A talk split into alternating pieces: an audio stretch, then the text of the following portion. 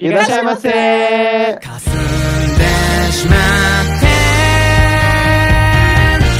ただ痛くて痛くて Sa Hadimarimashita, minasan konnichiwa, bem-vindos a mais um Otaku no Kisaten.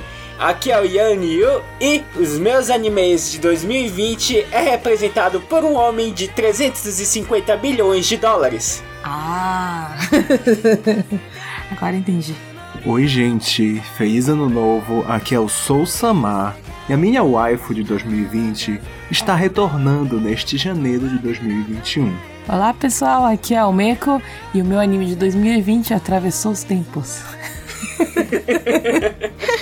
Oi, aqui é a Vivi e eu prometo que nesse ano eu vou gambatear mais pra aumentar meu repertório de animes. Olá, aqui é o Daisuke, o Rafael. E eu tô feliz que 2020 acabou e o Japão não está submerso. Meu Deus. Ai, você e seu anime trágico? Lá vem o Rafa com os animes trágicos dele. Feliz ano novo, eu sou o Sayajin. Os melhores animes do que eu gostei desse ano de 2020. Nenhum é da Jump. O menu de hoje é sobre os melhores animes de 2020. Então sentem-se que já vamos trazer o seu pedido.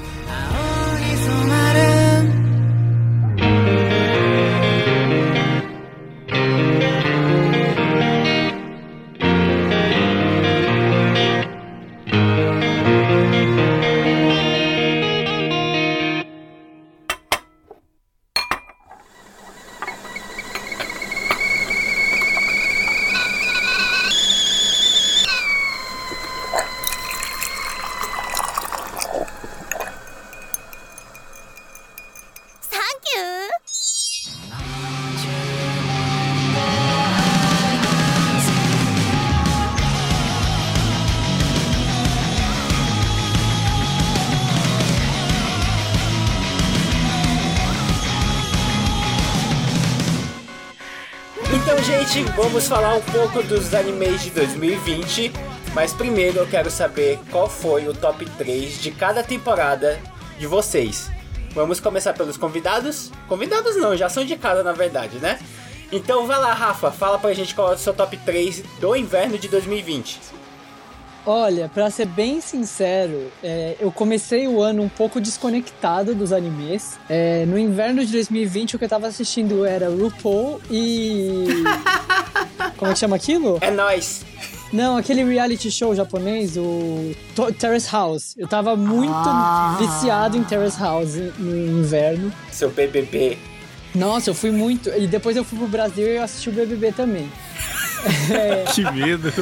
Você foi ir pro Brasil esse ano? Ano passado fui, eu fui, eu fui em março. Ah! E aí eu voltei fugido do corona. Nossa, quando o Corona tava pegando fogo lá. Então, foi, eu fui. Eu cheguei junto com o corona. Se bobear, eu que levei pra lá.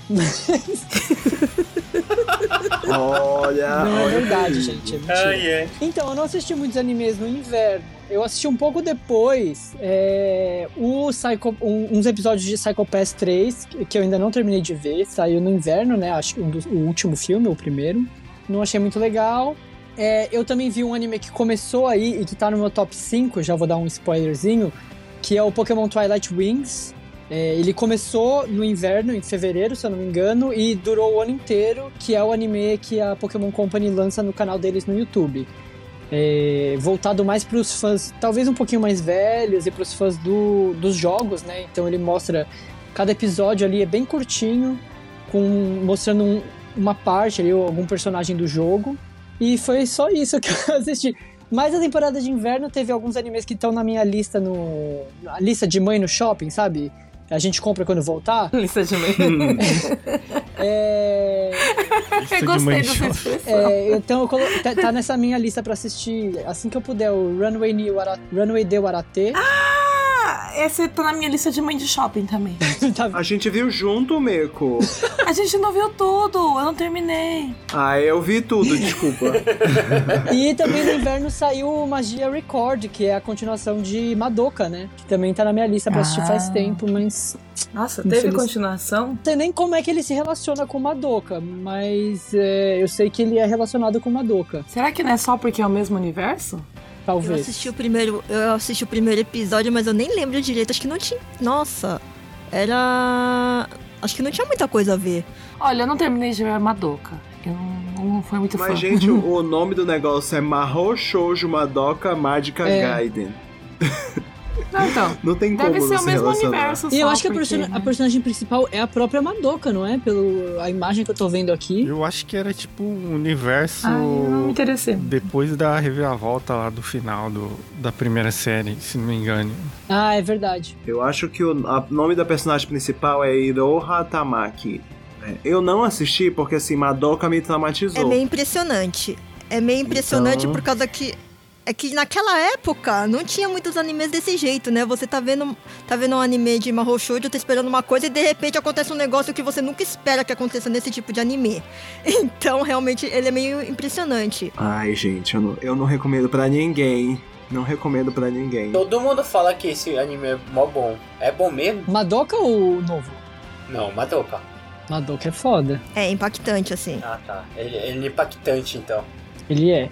E a arte de Madoka, eu acho que assim, é, mesmo que você não goste da história e tal, a arte de Madoka é impressionante, assim, o que eles fazem com colagem, com experimentações, assim, de diferentes tipos de animação, é muito incrível. Teve uma época que, acho que foi acho que a última temporada, teve bastante CGI no meio, né? As batalhas eram em CGI, né? Ou foi os filmes? Ah, de Madoka. Mas me dê um exemplo pra eu me É, localizar. Madoka. Ah, é. As bruxas. Ah, de Madoka? As bruxas eram muito dorgas. É, então, porque as bruxas são feitas com diversos, com vários tipos de animação diferente, incluindo o CGI. Eu só vi os filmes porque é compilado. Quando eu tiver tempo, eu vou pegar pra assistir. Fazer uma maratona Pega de- rapidinho, acho que é 12 episódios só. É bem curtinho.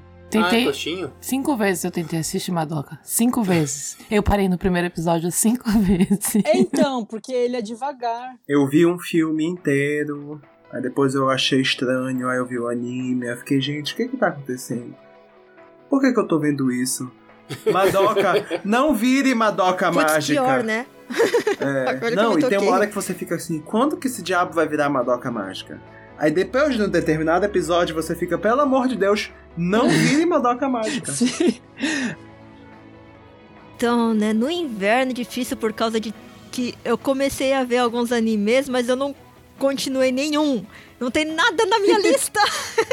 Olha que isso que emocionante que que, foi essa temporada. Mas fala uns três que você assistiu. Então, não, Mesmo você não tenha completado. então não tem nada na lista. Ai, que triste. Ai, Vivi, que triste. Então eu vou pular você. Pode pular, eu falo mais nos outros, porque nos outros tem mais coisa. Tá bom, então. Serginho? É, eu também não vi muitos na temporada de inverno. Ai, que triste, gente. Não chegou a ser três, mas tem dois que, assim, que eu assisti e marcou um pouco, né? Então Que foi pra gente. o, o Pet, que eu achei a história bem Ah. interessante dos das máfias lá que hipnotiza as pessoas lá. O Sky Shine que não pode as morrer. caixinhas que não pode morrer. Não, Ah? o único comentário sobre esse anime foi que eu aprendi que ninguém vai me matar no meu emprego. Porque você é Shine. Porque eu sou, porque eu sou Shine. Exatamente. Sociedade japonesa. Toda. Ou qualquer cobre todos os, os tipos de, de acidente É, pra... ninguém vai Não, me não. matar. Não vale a pena matar um funcionário estável. Você, vocês assistiram o Hanako-kun? Você é Vivi? Eu só vi o Não, começo. Serginho é Vivi. Ah, é, esse daí foi um que eu comecei a assistir, eu deixei alguns capítulos rodando, mas no final das contas eu não continuei, não é nem porque eu não gostei, eu simplesmente parei, assim, eu fiquei pensando, ah, alguma hora eu assisto de novo. É porque a, a arte do Hanako-kun é bem a tua cara, Vivi. Sim, é isso que eu ia falar. Ele não é arte, é tipo, ah, o fuink dele parece alguma coisa que a Vivi assistiria. Então, eu, justamente, o que me interessou nele foi, assim, o- os trailers e o, o traço, né? Só que eu não consegui acompanhar até agora, eu não, não, não eu não peguei ele de novo pra assistir, mas eu queria pegar de novo. Não, e o outro que eu acho que foi o melhor da temporada pra mim, que foi o Bofuri. Bofuri. Esse aí eu não, não vi. É. Itai no yana no de bo gyoroku ni kyoku gyoku furi shitai to omoimasu. Ah, tá. Por que esses nomes gigantes? Porque é um anime de Shosetsu, né? Que é a Aham. menina que entra num jogo de online.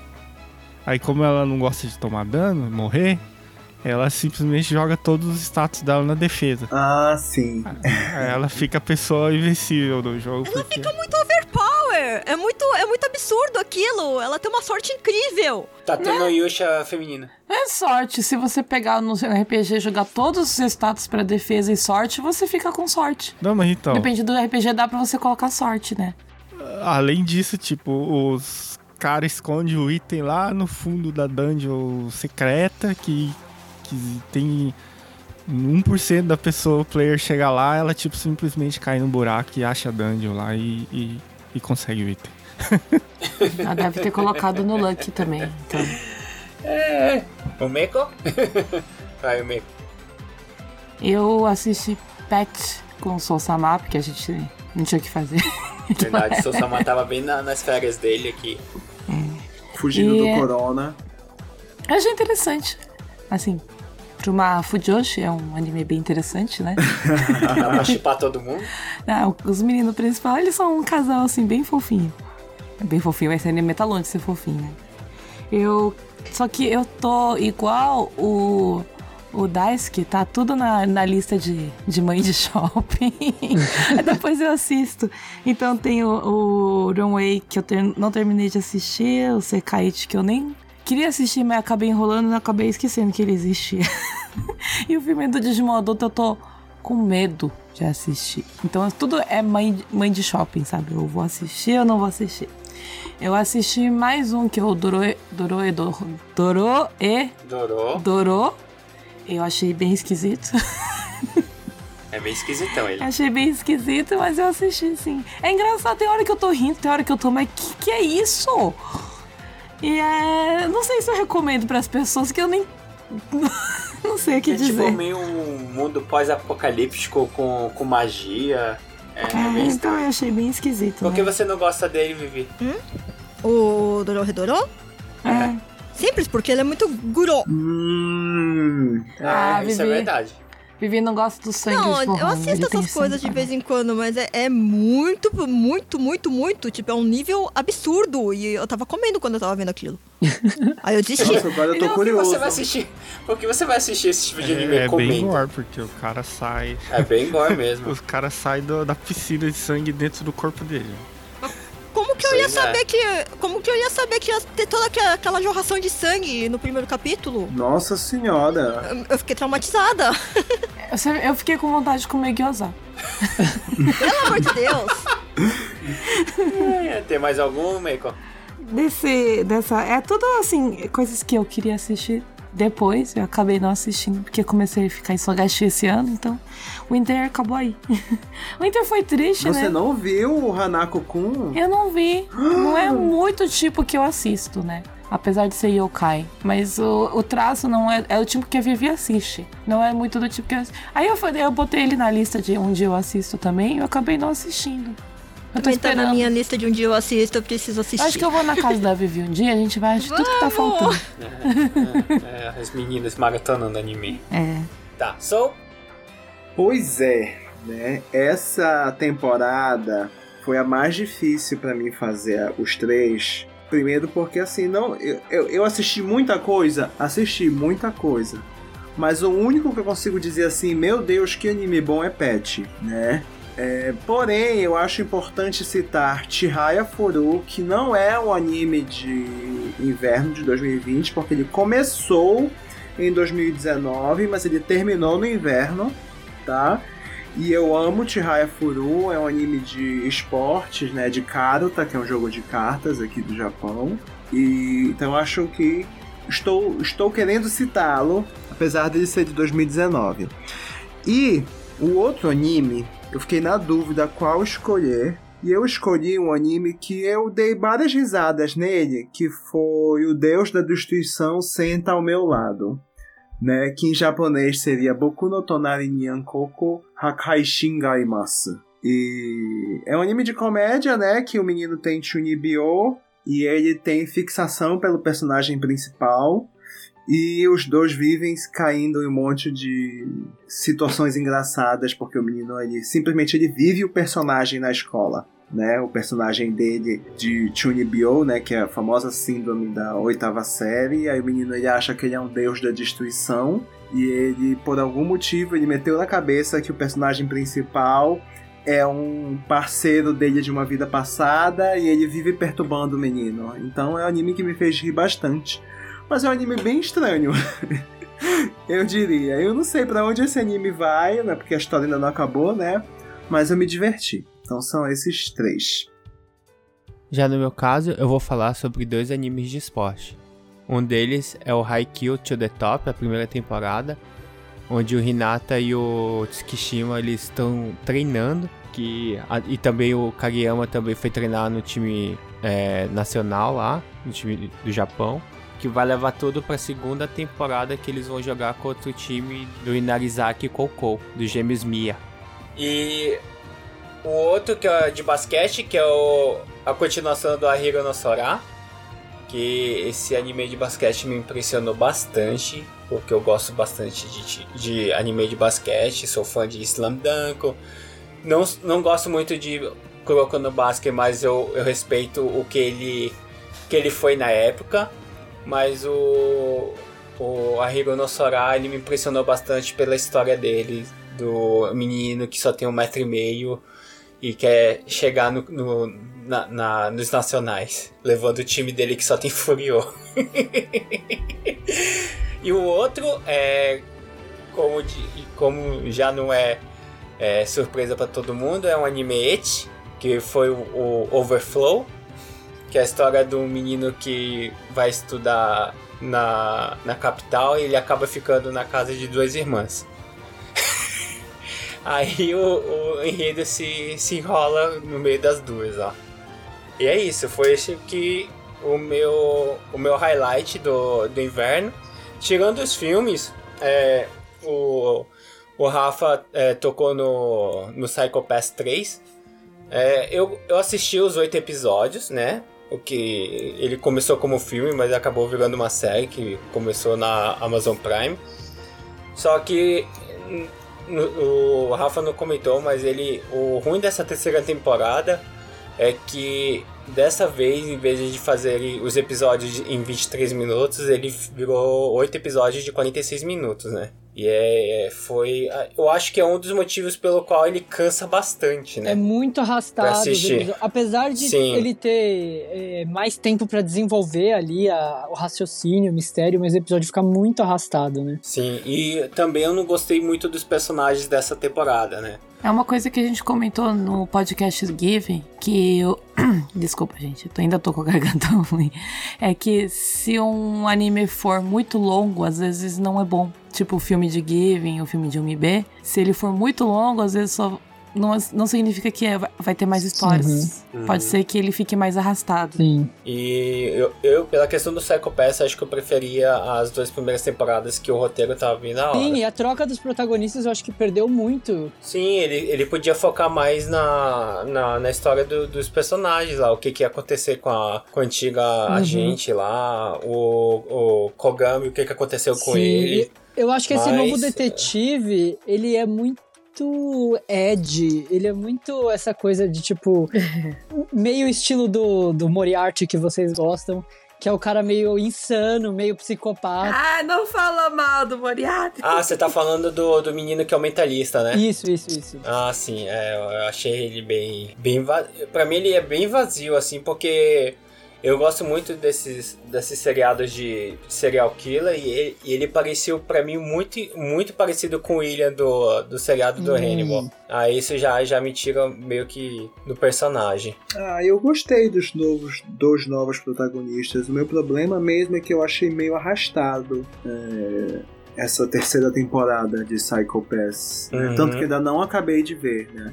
O primeiro filme, se é que pode se chamar assim, eu assisti o primeiro, o segundo e até então tá pausado aqui no meu Netflix. Preciso assistir o resto. E um outra, uma, uma menção assim, é que eu pensei que o Sayajin ia comentar, que, era o, que foi o filme do Goblin Slayer. Ah, sim, eu fui assistir no cinema esse aí. Já e tava o que, que você achou esperando. dele? Ah, é que foi bem tipo uma história assim. Quer dizer, é tipo uma continuação do, da série, né?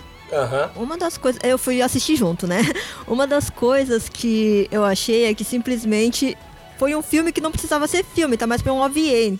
Então não, não tem muita necessidade da gente ter visto no cinema. Não é ruim, mas ele é simplesmente tipo um capítulo a mais, assim. É, só foi um capítulo a mais, não teve alguma coisa assim tão impactante, né? Mas assim, é.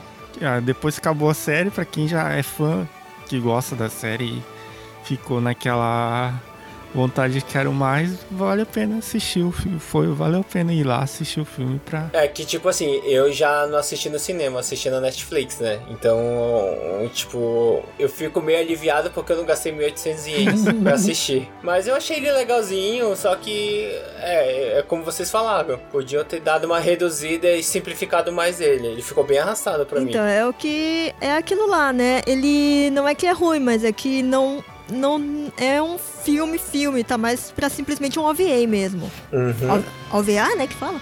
pra ver a- Isso, ó. Mas então é isso, vamos passar para a primavera?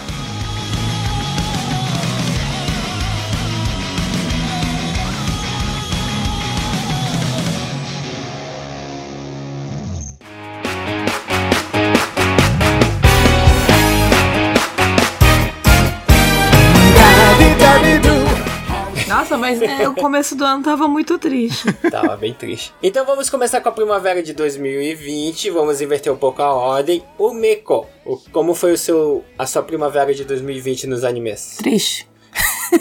Ai. Acho que foi pra todos nós a Não. primavera de Não, não 2020. foi, não.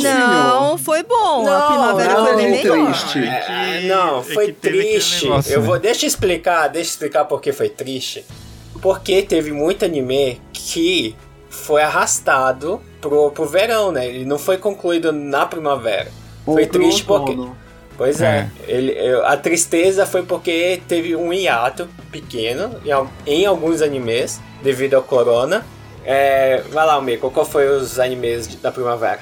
Deixa eu explicar então o meu, a minha frase de efeito foi que o anime que eu ia escolher pra primavera, né?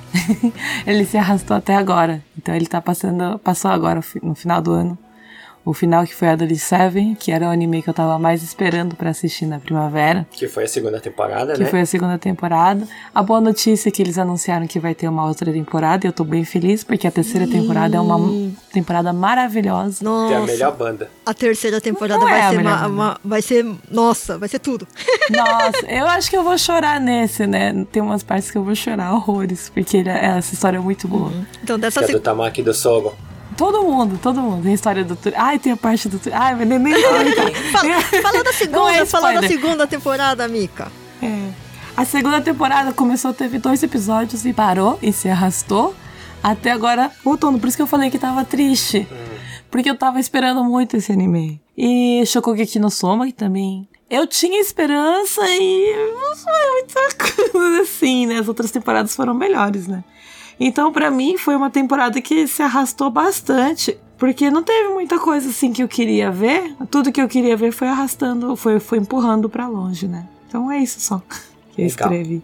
É, no, o que complicou nessa temporada de Haru foi realmente esse negócio de arrastar os animes pra, pra próxima temporada. Mas pra mim, o melhor anime da, dessa temporada foi o Fugokage. Então, eu não, não sei onde botar, sabe? Nem ele, nem a Idol Olha, Seven. o Fugo Cage. Olha, eu coloquei Fogol Cage no verão, porque ele- Então, ele, no- apesar dele ter começado na primavera, né, ele foi adiado pro verão. Então, é, falando sobre o Fugo Cage, é, a gente começou a, a assistir agora, né, nesse... nesse Ah, ah, não, não. Você não, mas eu sim, né? Você Eu- falou, a gente não. Eu já tinha assistido, meu filho. Pois é, mas eu peguei o Meco, eu, tô faz... eu maratonei o Fugo Cage e eu achei ele maravilhoso.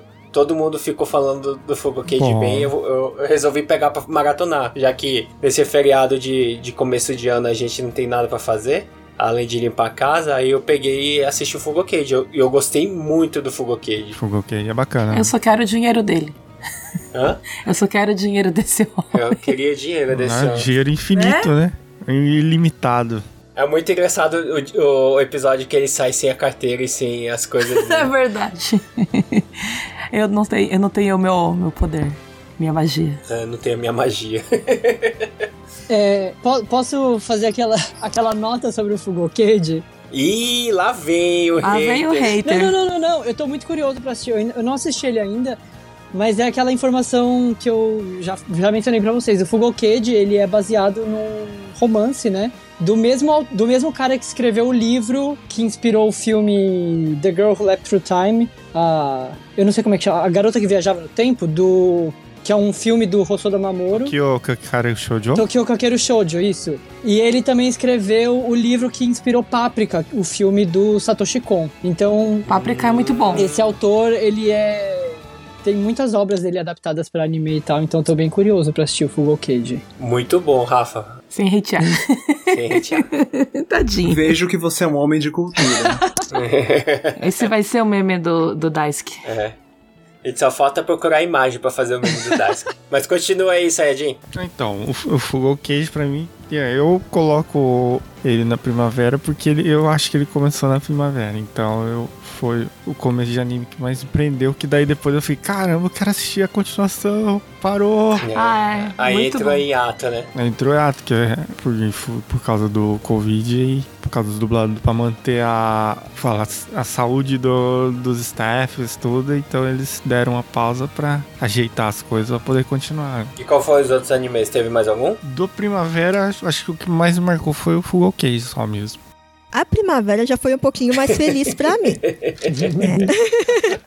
então, já que, já, que, já que colocaram a Ainana, então eu vou falar do Ainana também, né? Que também é um dos animes que eu gostei, né? Que começou na primavera e que parou e tal, né? Só que, assim, o que eu queria destacar do, do Ainana é que a animação tá muito boa, né? A adaptação da história também eu achei que tá bem feita, né? É, ele não tá tão, tão arrastado, tipo, se você jogar a história longa no, no game, né, dessa segunda temporada, e parece que ela arrasta porque você tem que jogar bastante, né, e no anime eles deram uma arrumada no tempo da história, então ficou bem legal. Sim, então, e é, ficou um tempo bom, né, pra assistir. Então, eu, eu acho que ele deve ter agradado mesmo quem não jogou também, né? E pra quem jogou também, eu acho que, pelo menos eu não me lembro de ter faltado, assim, detalhes Pelo importantes que eu nada, não, né? então deixa eu fazer um E- comentário que a gente tem alguma segui- uma seguidora que ela gosta muito de Ainana, é, no Twitter, e ela não jogou. E eu achei isso muito legal, porque assistiu o anime e acabou gostando da história, né? E eu achei isso bem legal. Ah, Sim. isso que é legal, né? Daí depois a pessoa se interessa e É. vai buscando mais, né? E também, nossa, teve a parte do, do Toriga. Peraí, falando no Inanna, eu fui pesquisar, né, se o jogo lançou lá fora, né, na, no, no, no exterior. E eu entrei no, no fórum da Bandai, tá lá, tipo, uma lista lá do pessoal querendo a versão, versão em inglês do Mas jogo. faz três anos que tá pedindo isso aí. Mas todo mundo tá não- querendo não, aí. vão lançar Não isso vão lançar daí. Fica meio difícil, eu acho, né? Porque o, o bom do Ainana é que ele é todo full voice, né? Não, Ele- mas eu acho que tinha que ter legenda. É que a Bandai não se importa muito em passar isso aí. Ah, porque também a Bandai não é tão boa pra legendar, né? Vamos Ai. usar a One Piece. Então, o que acho que a Vivi ia comentar da parte do, do da capela. Ah, do Toriga, né? Por causa do. É, então que o Toriga cantou a capela. Isso daí não tinha no, Sim. no jogo, né? Final Eles do cantaram episódio a capela 12. no anime. Foi. Nossa! Foi muito bom. Essa parte foi muito, muito bom foda. Tanto, é, tanto que antes de eu terminar Né? de, de assistir, eu tava esperando eu terminar pra, pra assistir, e a Vivi ficou, assiste, assiste, assiste. Eu falei, mas eu não tenho que esperar terminar pra mim conseguir Essa música assistir. de acapela é aquela música que no, no show que a gente foi assistir, o Ryu começou a cantar? Não, não é. Não, não, isso daí é da temporada 3. É, é, É, a parte Da da capela é temporada da três. temporada música, 3. então. Essa capela que eles cantaram Sea, no, Sea. no- nesse 2 é outra coisa. Então, essa parte foi muito emocionante. Eu, eu acho que eu recomendo a Enana pra qualquer pessoa que gosta assim, de música. Pra quem foi fã de o, o Tano Prince, Samar, eu acho que eu, eu super re- recomendo mais o, o Idol 7 do que o Tano Prince. Ah, é bem melhor, nossa senhora. E eu adorava o jogo. Gente, para. Eu, eu, eu, eu vou acabar hateando o Tapri por causa que eu não consegui assistir aquilo. Não, o anime eu odeio. Eu gosto do jogo. Eu não consegui assistir o anime. Eu, eu- não, eu assisti o anime, mas eu tive muita raiva de todo mundo. Mas eu gostava do jogo. Agora, ai nada, é tudo maravilhoso. Eles são muito amor. Todos os personagens, né? Todos. Então, né, daí passando o Ainana, né, um dos que eu mais gostei da temporada de primavera é um anime chamado Kakoshigoto, que é sobre um mangaka, né, que ele faz mangá, assim, de piada... É... Piada feia, né? Piada, Piada suja. essas coisas, né? É, coisa suja, né? Piada suja. né? E ele tem uma filha, né? E ele cria essa filha sozinho. E uma, a, a história do anime se passa basicamente no dia a dia dele tentando esconder da filha, né? O, esse serviço de mangaka dele, porque na verdade, é assim, Kakushigoto, o título, ele também é uma brincadeira, né? Tipo, a palavra Kakushigoto, ela tem dois significados. Um dos significados é serviço de desenhar, de escrever, né? Kako, né? Que fala. Que se refere ao serviço dele de mangaka, né? E o outro significado do título, né, Kakushigoto, é a essa palavra, ela significa é, fazer alguma coisa em segredo, que é justamente o que ele esconde da filha porque ele tem vergonha, ele acha que se a filha dele descobrir que ele é mangaka de um mangá feio, vamos dizer assim, né, ela vai deixar de gostar dele, vai sofrer de na escola, né? Então daí ele finge que tem um outro serviço, sai de casa de terno, tudo, daí ele muda de roupa depois e vai pro, pro lugar onde ele tem os assistentes dele, né? E começa a trabalhar. Daí, esse anime, na verdade, ele é de comédia, né? Então, ele mostra tanto essa parte dele escondendo da filha, né? O serviço e também do dia a dia de mangaka, né? Várias, assim, situações, né? Tipo, tem várias partes que tira sarro, né? De situações normais de mangaka, né? Esse, esse anime, ele é do mesmo autor do Zetsubo Sensei, né? Eu não sei se vocês lembram, né? Que é um anime já bem antigo, né? Que é bem de comédia, mas é uma comédia um pouquinho mais dark, né? Uma comédia meio... Como que fala? É um- De humor ácido, né? é, sim, sim, é humor ácido, né? Um pouco mais pesado, né? Aí a comédia desse Kakushigoto, ela já é um pouquinho diferente, né? E uma das coisas que mais me chamou a atenção, né, fora essa parte do, da comédia, é o fato do anime ele se dividir meio que em duas partes, né? Essa a parte da comédia que é a principal, né? E daí depois que passa o ending, tudo, né, tem uma terceira parte do anime, terceira parte que eu digo, né, tem a parte A, daí tem a propaganda, a parte B, Aí depois que passa os encerramentos, tem a parte C do anime. Que tá mostrando, né? é, vários anos depois, a filha dele, já um pouquinho com mais idade, né? Relembrando as coisas do passado, né? E essa parte é um pouquinho mais séria. E tudo indica que eles, por algum motivo, acabaram se separando. Né? Só que não dá pra saber o porquê, né? E a cada capítulo vai contando um pouquinho mais e você vai começando a descobrir, vai começando a supor também as coisas, né? E daí você quer descobrir o porquê que o pai que o pai ele ama muito essa filha, né? Ele quer, tipo, ele faz tudo pra ela. Ai, que dó! o porquê- Não quero ver mais. Engraçado. Então, é, o nome dela é Hime, né? Que em japonês significa princesa. Ela é realmente a princesinha dele. Ai, que triste. Não É, quero por ver. isso que. Então, por isso que ele esconde o serviço dele, porque ele quer que ela admire ele, né? E ela acha que o serviço dele é meio feio, assim, vamos dizer assim. então, daí você vai querendo descobrir o que que acontece, né? Essa parte do depois, né, que mistura um pouquinho de, da parte séria, né, que eu achei muito interessante. Daí o final, ele me emocionou mais do que eu pensei que eu iria me emocionar. Eu não pensei que esse, esse anime iria ser um anime assim que me tocasse, né? Mas ele é bonito. Eu recomendo bastante. Sim, ele, é, ele tem um balanço muito bom, né? De, de comédia com drama. É, quando eu, eu, eu fui assistir, porque eu sou um fã de Sayonara Zetsubo Sensei, acho que um dos poucos vivos. E, Os poucos views, caramba. Nossa. O- eu não sei o que aconteceu Eu com os gosto fãs. de Sayonara Zetsubo Sensei. Eu não morri. Eu gostava, só que ele é bem peculiar, assim, o humor dele, né? ele é bem Ah, eu pesado. não- Eu não acho é difícil, gostar. é difícil de entender. Tipo, quem gosta, gosta, né? É, Sim. é bem- Não, e ele, ele, ele é muito ácido mesmo, assim. Então ele pega na ferida mesmo. Ele faz piada sobre Sobre é, suicídio. tráfico sexual. Ele faz piada exemplo. sobre suicídio. exato. Ah. E, o, e, e saber, quando eu comecei a assistir Kakushigoto, eu nem sabia que era do mesmo autor. E eu falando, tipo, nossa, esse traço me lembra alguma coisa. É, Aí, tipo, o traço é muito parecido com o do Sim. Sayonara Zetsubo Comigo Sensei, foi a mesma coisa.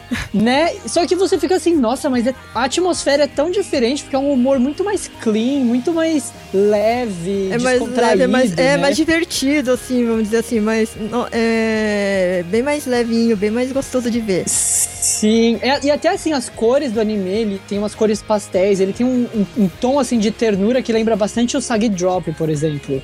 Que também é história de pai e filha, né? E aí eu fui até pesquisar sobre esse autor, que falei, nossa, esse autor é bem doido, né? Ele escreve umas coisas muito diferentes. e o cara tem 53 anos já. Caramba!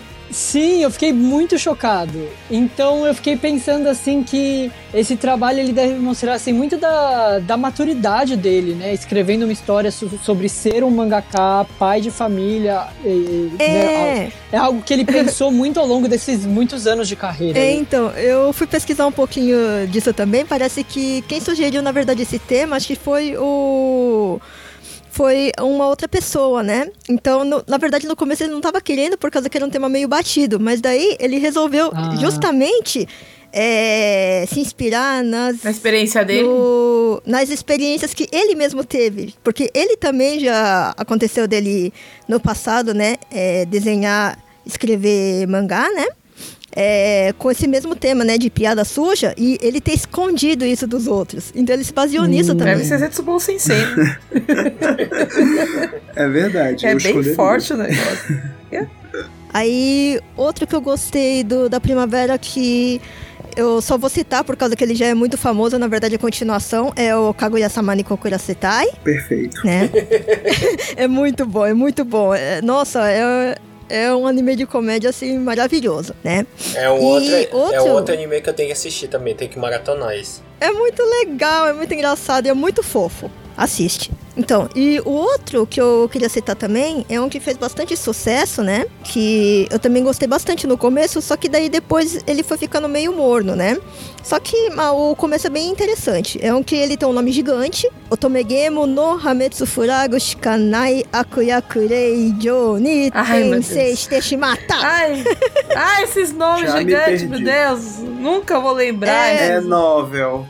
É basicamente eu reencarnei no. Como que chama? Eu o de reencarnei- Otome é, A menina Game. reencarnou no ah, Otome Game. tá. My New Life só que ela- as a Villain. É, eu reencarnei na vilã assim. do Otome Game. Gente, o Number Six é de, ah, de no... tá, esse aí é legal. Number Six é de novel, ele só tem Number Six.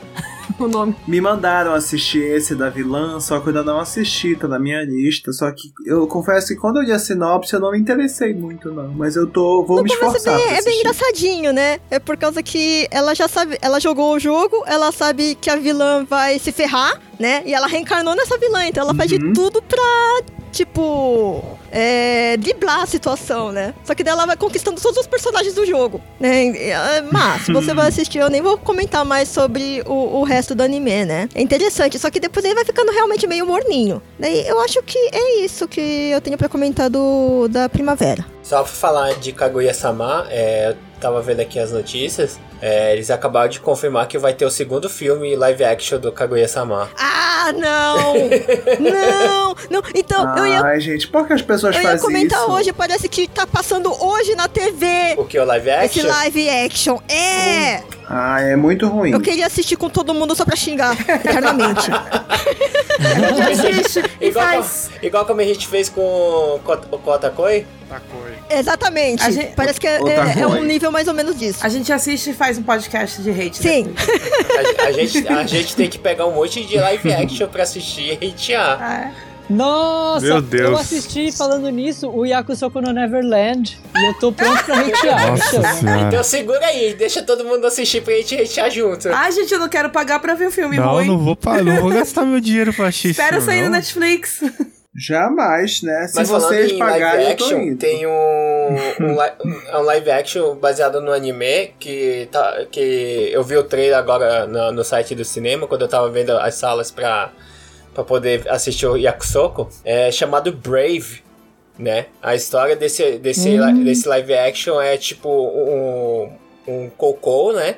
Tá lá os, os alunos na escola e a escola inteira ela, ela viaja no tempo e vai parar bem na época do, do Shogun do Tokugawa. Ah! Então eles têm que entrar no meio da guerra. Então, tipo, o Saka, o, o clube de esportes é, se prepara pra, pra lutar contra o exército do, Toku, do Tokugawa. É muito legal. É, Eu, eu tô, tô muito empolgado pra ir no cinema assistir isso aí. Depende do lado que você cair, né? Porque se você Eu estudou que história, você sabe quem vai aí. Não, ganhar. mas, mas é muito interessante que tem, tipo.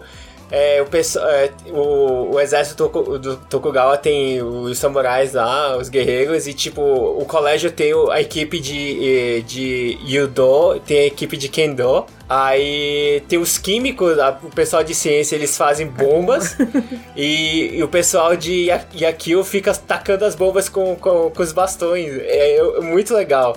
Eu tô muito empolgado pra assistir. Vai, vai lançar em março agora e eu tô empolgadíssimo pra ir assistir no cinema. Tá, mas se você estudou história, você sabe que lado que vai vencer, né? Sim, eles, eles vão ter que interferir na, na, na, na- na história, porque senão eles vão morrer no meio. Ah, tá. Eles querem. Fu- Mas podia ficar esperando a guerra acabar, né? Mas a escola. é, Não, mas É, eles eles podem parar lá no do meio mesmo da jeito. guerra. Sou. Cava um buraco, fica embaixo da. Eles não têm essa opção. Pois é. Bom, é, na primavera eu não assisti nenhum anime, eu assisti o Kakushigoto depois, né, que já tinha acabado. E recentemente eu comecei a assistir, eu ainda estou ali pela metade, um anime que saiu da primavera, que é da Netflix, que foi o Great Pretender. Perfeito. E é perfeito, exatamente, assim, eu tô apaixonado, cada episódio que eu assisto, Outro anime que eu tenho que maratonar também, isso aí. Tenho uma pergunta. Você tá vendo dublado ou eu em tô vendo japonês? dublado em português. Maravilhoso, né, a dublagem. Sim, sim, é muito bom.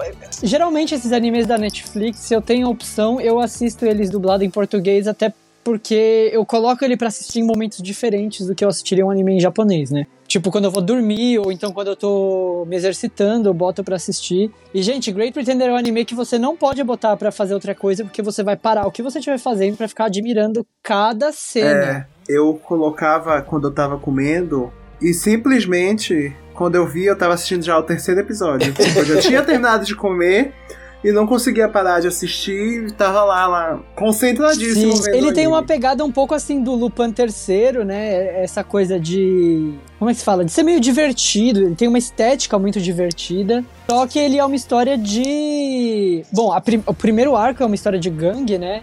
Bom, é uma história de gangue, de trapaceiros ali. Então eu, Eles são vigaristas, né? eu achei ele assim, pelo menos o primeiro arco, eu achei meio que uma mistura de Banana Fish com Lupin. Então, Great Nossa. Pretender é muito maravilhoso. E só pra fechar, eu acho bem legal também que, tipo assim, a primeira temporada te dá um plot twist, e aí você pensa que você não vai mais ser surpreendido, né? Mas a- ela segue, porque a série ela é, ela é separada, na verdade, por arcos, tá? Eu falei temporada, mas eu me expressei errado. São arcos. Cada arco ele dá- consegue dar um jeito de te surpreender. Então é uma série cheia de plot twists e você tá sempre, sei lá, se surpreendendo e, meu Deus, como que eles pensaram nisso? Então é, é bem legal de assistir. Recomendo. E, ah, peraí, eu só falei dois, né?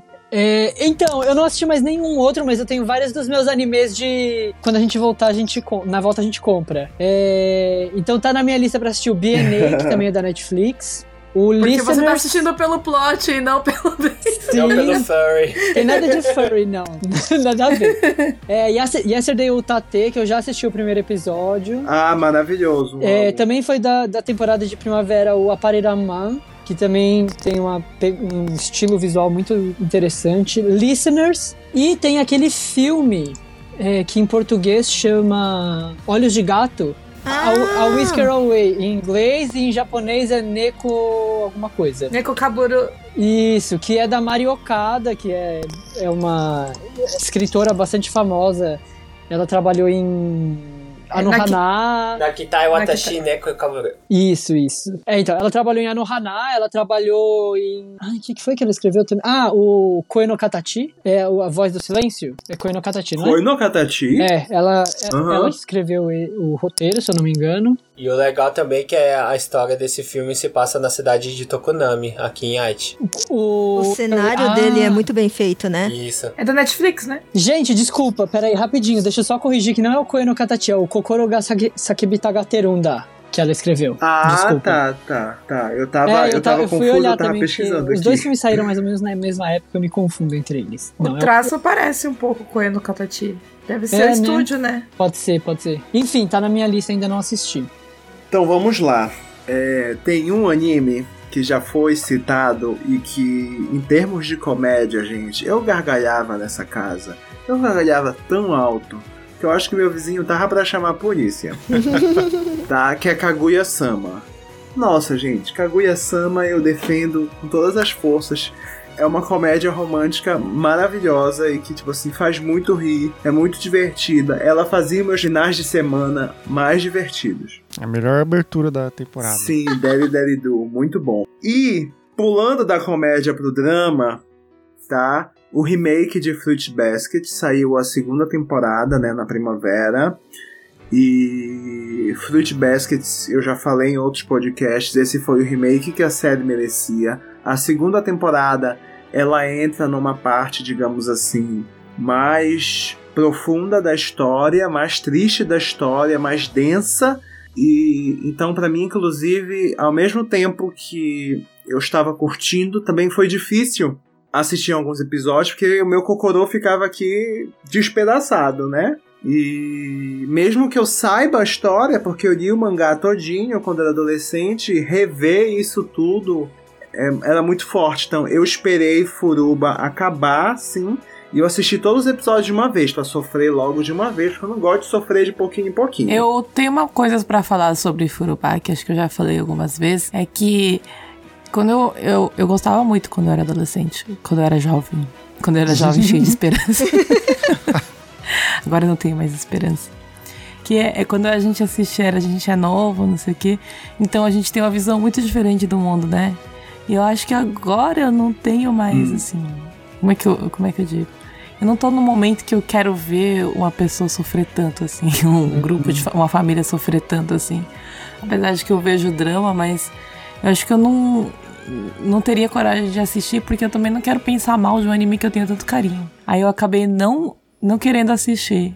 Porque eu sei o que vai acontecer e eu não quero ter raiva de nada, sabe, sobre esse anime. Aí então eu decidi não é assistir. uma série difícil. É uma série difícil. Mas não é pra ter raiva, porque no fim as coisas são boas. Mas eu odeio a Toro até hoje, então. não, não faça isso. E o terceiro da lista foi difícil, porque eu assisti muitos animes. Sempre escolher o terceiro pra mim é difícil, tá? Eu não estou considerando Fugou Cage como primavera, tá? Ao contrário do Saiyajin. Então eu decidi escolher Tower of God, que é um anime da Crunchyroll, tá? É, na verdade, ele é baseado numa webcomics né, coreana. Eu acho que a história é bem confusa, sabe? Mas eu me diverti, eu gostei, tá? Basicamente, o menino entra numa torre. Nesta torre tem um monte de gente que tem que subir a torre para ter um pedido realizado. Eu não sei de onde essas pessoas são. Eu não sei como que o menino entrou na torre. Eu não sei quem é a Mas, menina Deus, que que está atrás na é torre. Eu só sei que ela é uma filha da puta. Eu só sei que ela é uma FDP. e. Mas sabe aquele anime que tu não consegue parar de assistir? Que tu fica assim, meu Deus, eu quero entender, eu quero Isso aí ver a o que gente assistindo acontecer. aquele anime que você botou Né? pra mim assistir. Opa, aquele anime é bom demais. Mas sim. E então eu curti bastante assistir Tower of God e esse foi o meu terceiro da lista. Já no meu caso, é, sempre na, na época da primavera eu não tenho muito tempo pra assistir anime. Só teve um anime. Desculpa, gente, eu só consegui ver um anime. Tudo que bem, foi, o episódio fica mais curto. que foi a terceira temporada do BAC, né? Que foi a parte do torneio. E eu quero saber o que, que vai acontecer, porque o BAC é, ele vai reunir os outros lutadores que ele, que ele lutou durante as duas temporadas pra treinar com ele, pra ele poder lutar com o pai dele. E eu quero saber como vai, vai fechar esse arco do, do porque pelo que eu já ouvi sobre o BAC, que um colega nosso lê ele, né? É, o Bach vai lutar contra Neandertal, essas coisas. Então, Eita. Inclusive, é um anime bem doido. Quer dizer, Inclu- um anime mangá bem doido. inclusive, eu quero fazer uma, um pedido pra gente fazer um podcast de anime de macho, anime de testosterona. Ai, não vou conseguir participar, gente. Nossa, tem Eu muitos assisto anime de macho. clássicos. Tem muito, tem, clá- Tem os tem os clássicos também. É, o Sayajin vai Qu- Quais participar são? também. Vamos lá, deixa eu ver se eu. Se eu... Quais seriam animes de macho? Hokuto no Hokuto Ken. Ken, Hoku no Ken, Jojo. Jojo, Quem... Quem Nossa, eu não gosto de nenhum, gente. Kinnikuman. Hajime no Ippo. Não gosto de Kinnikuman. Hajime no Ippo. É, esse episódio não estarei, sinto muito. Ah, Dragon Ball, Meu né? negócio é shoujo, é comédia. Dragon Ball. Dragon Ball. ah, anime. Dragon Ball tudo bem, tudo bem. Dragon Ball eu Anime de consigo. testosterona. Animes de macho. que mais? Então Tem vocês mais- têm que colocar Ah, aquele anime que o- os machão lá é Mahou Shoujo. Isso!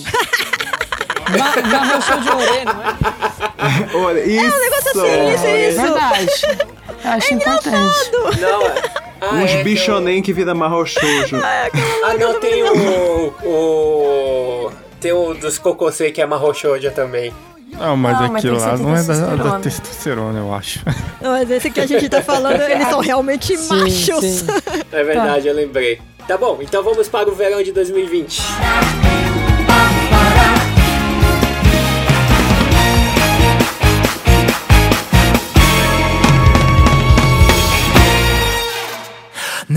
眠れなくても夜は明けるそれを僕は眺めている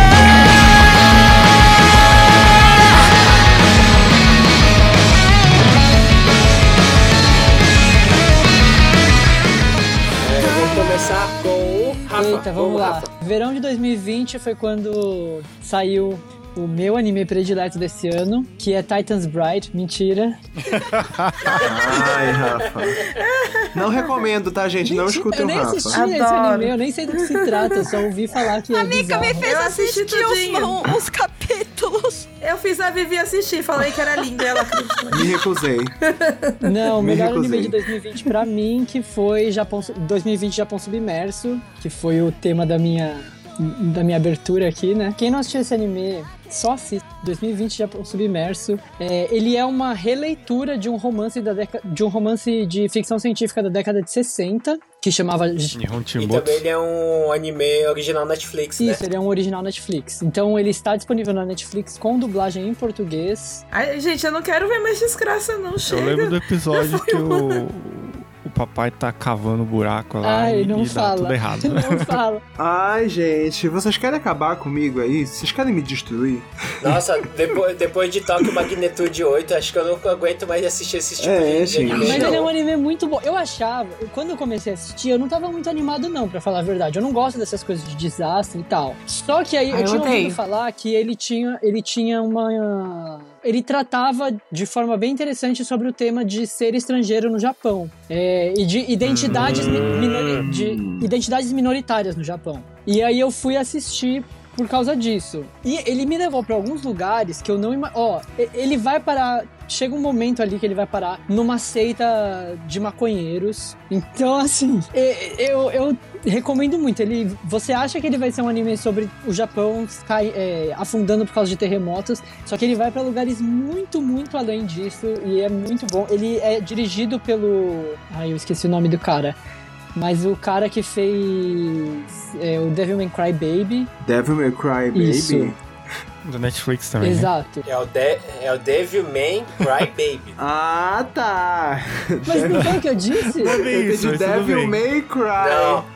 É que, tipo, se você falar Devil Ah. May Cry junto, assim, você. é, muita gente não, não, não. confunde com o jogo. Devilman Cry É Devil Baby. May Cry isso. É Baby. Cry Baby. Ai, gente, eu não. Que é o, o, Eu fiquei Masaki o Uasa. quê? Masaki Uasa, o diretor. Eu assisti esse anime, eu não gostei muito, não. Eu assisti também não inteirinho, do gostei. começo ao fim. O verão veio com muitos filmes bons.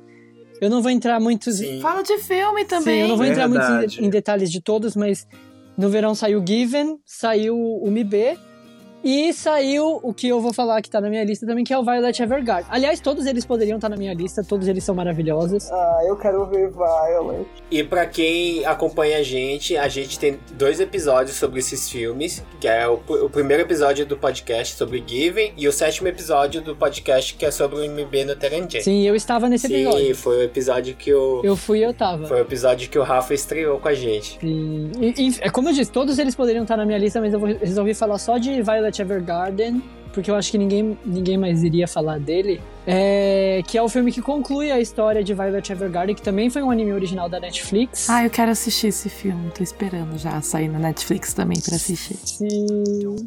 ele é a conclusão que a gente esperava pra história da Ai, Violet. gente, eu vou Com chorar, tenho certeza. certeza. Ó, eu, que, eu, eu choro, mas não sou igual vocês que choram com qualquer coisa assim. Obrigado. Será que o Meiko vai chorar assistindo esse filme? Não, Ih, não boto não. fé. Também não. Eu vou chorar com a Ainana, tem certeza. Ao Natsu eu assisti alguns, mas acho que só dois aqui que.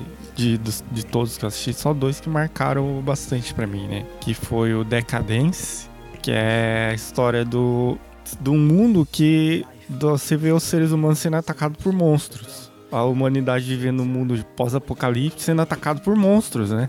Aí essa, essa, essas pessoas elas vi- vivem dentro de uma fortaleza que, que batalha contra esses monstros, né?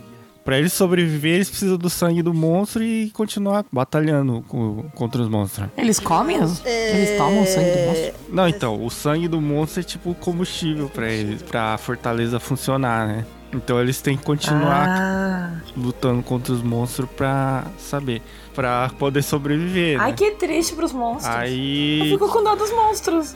Não, então, aí tem uma menina, que é a principal, ela tá com o pai. O pai, ele é. Ele é tipo um, um cientista lá no, no meio do, do mundo, né?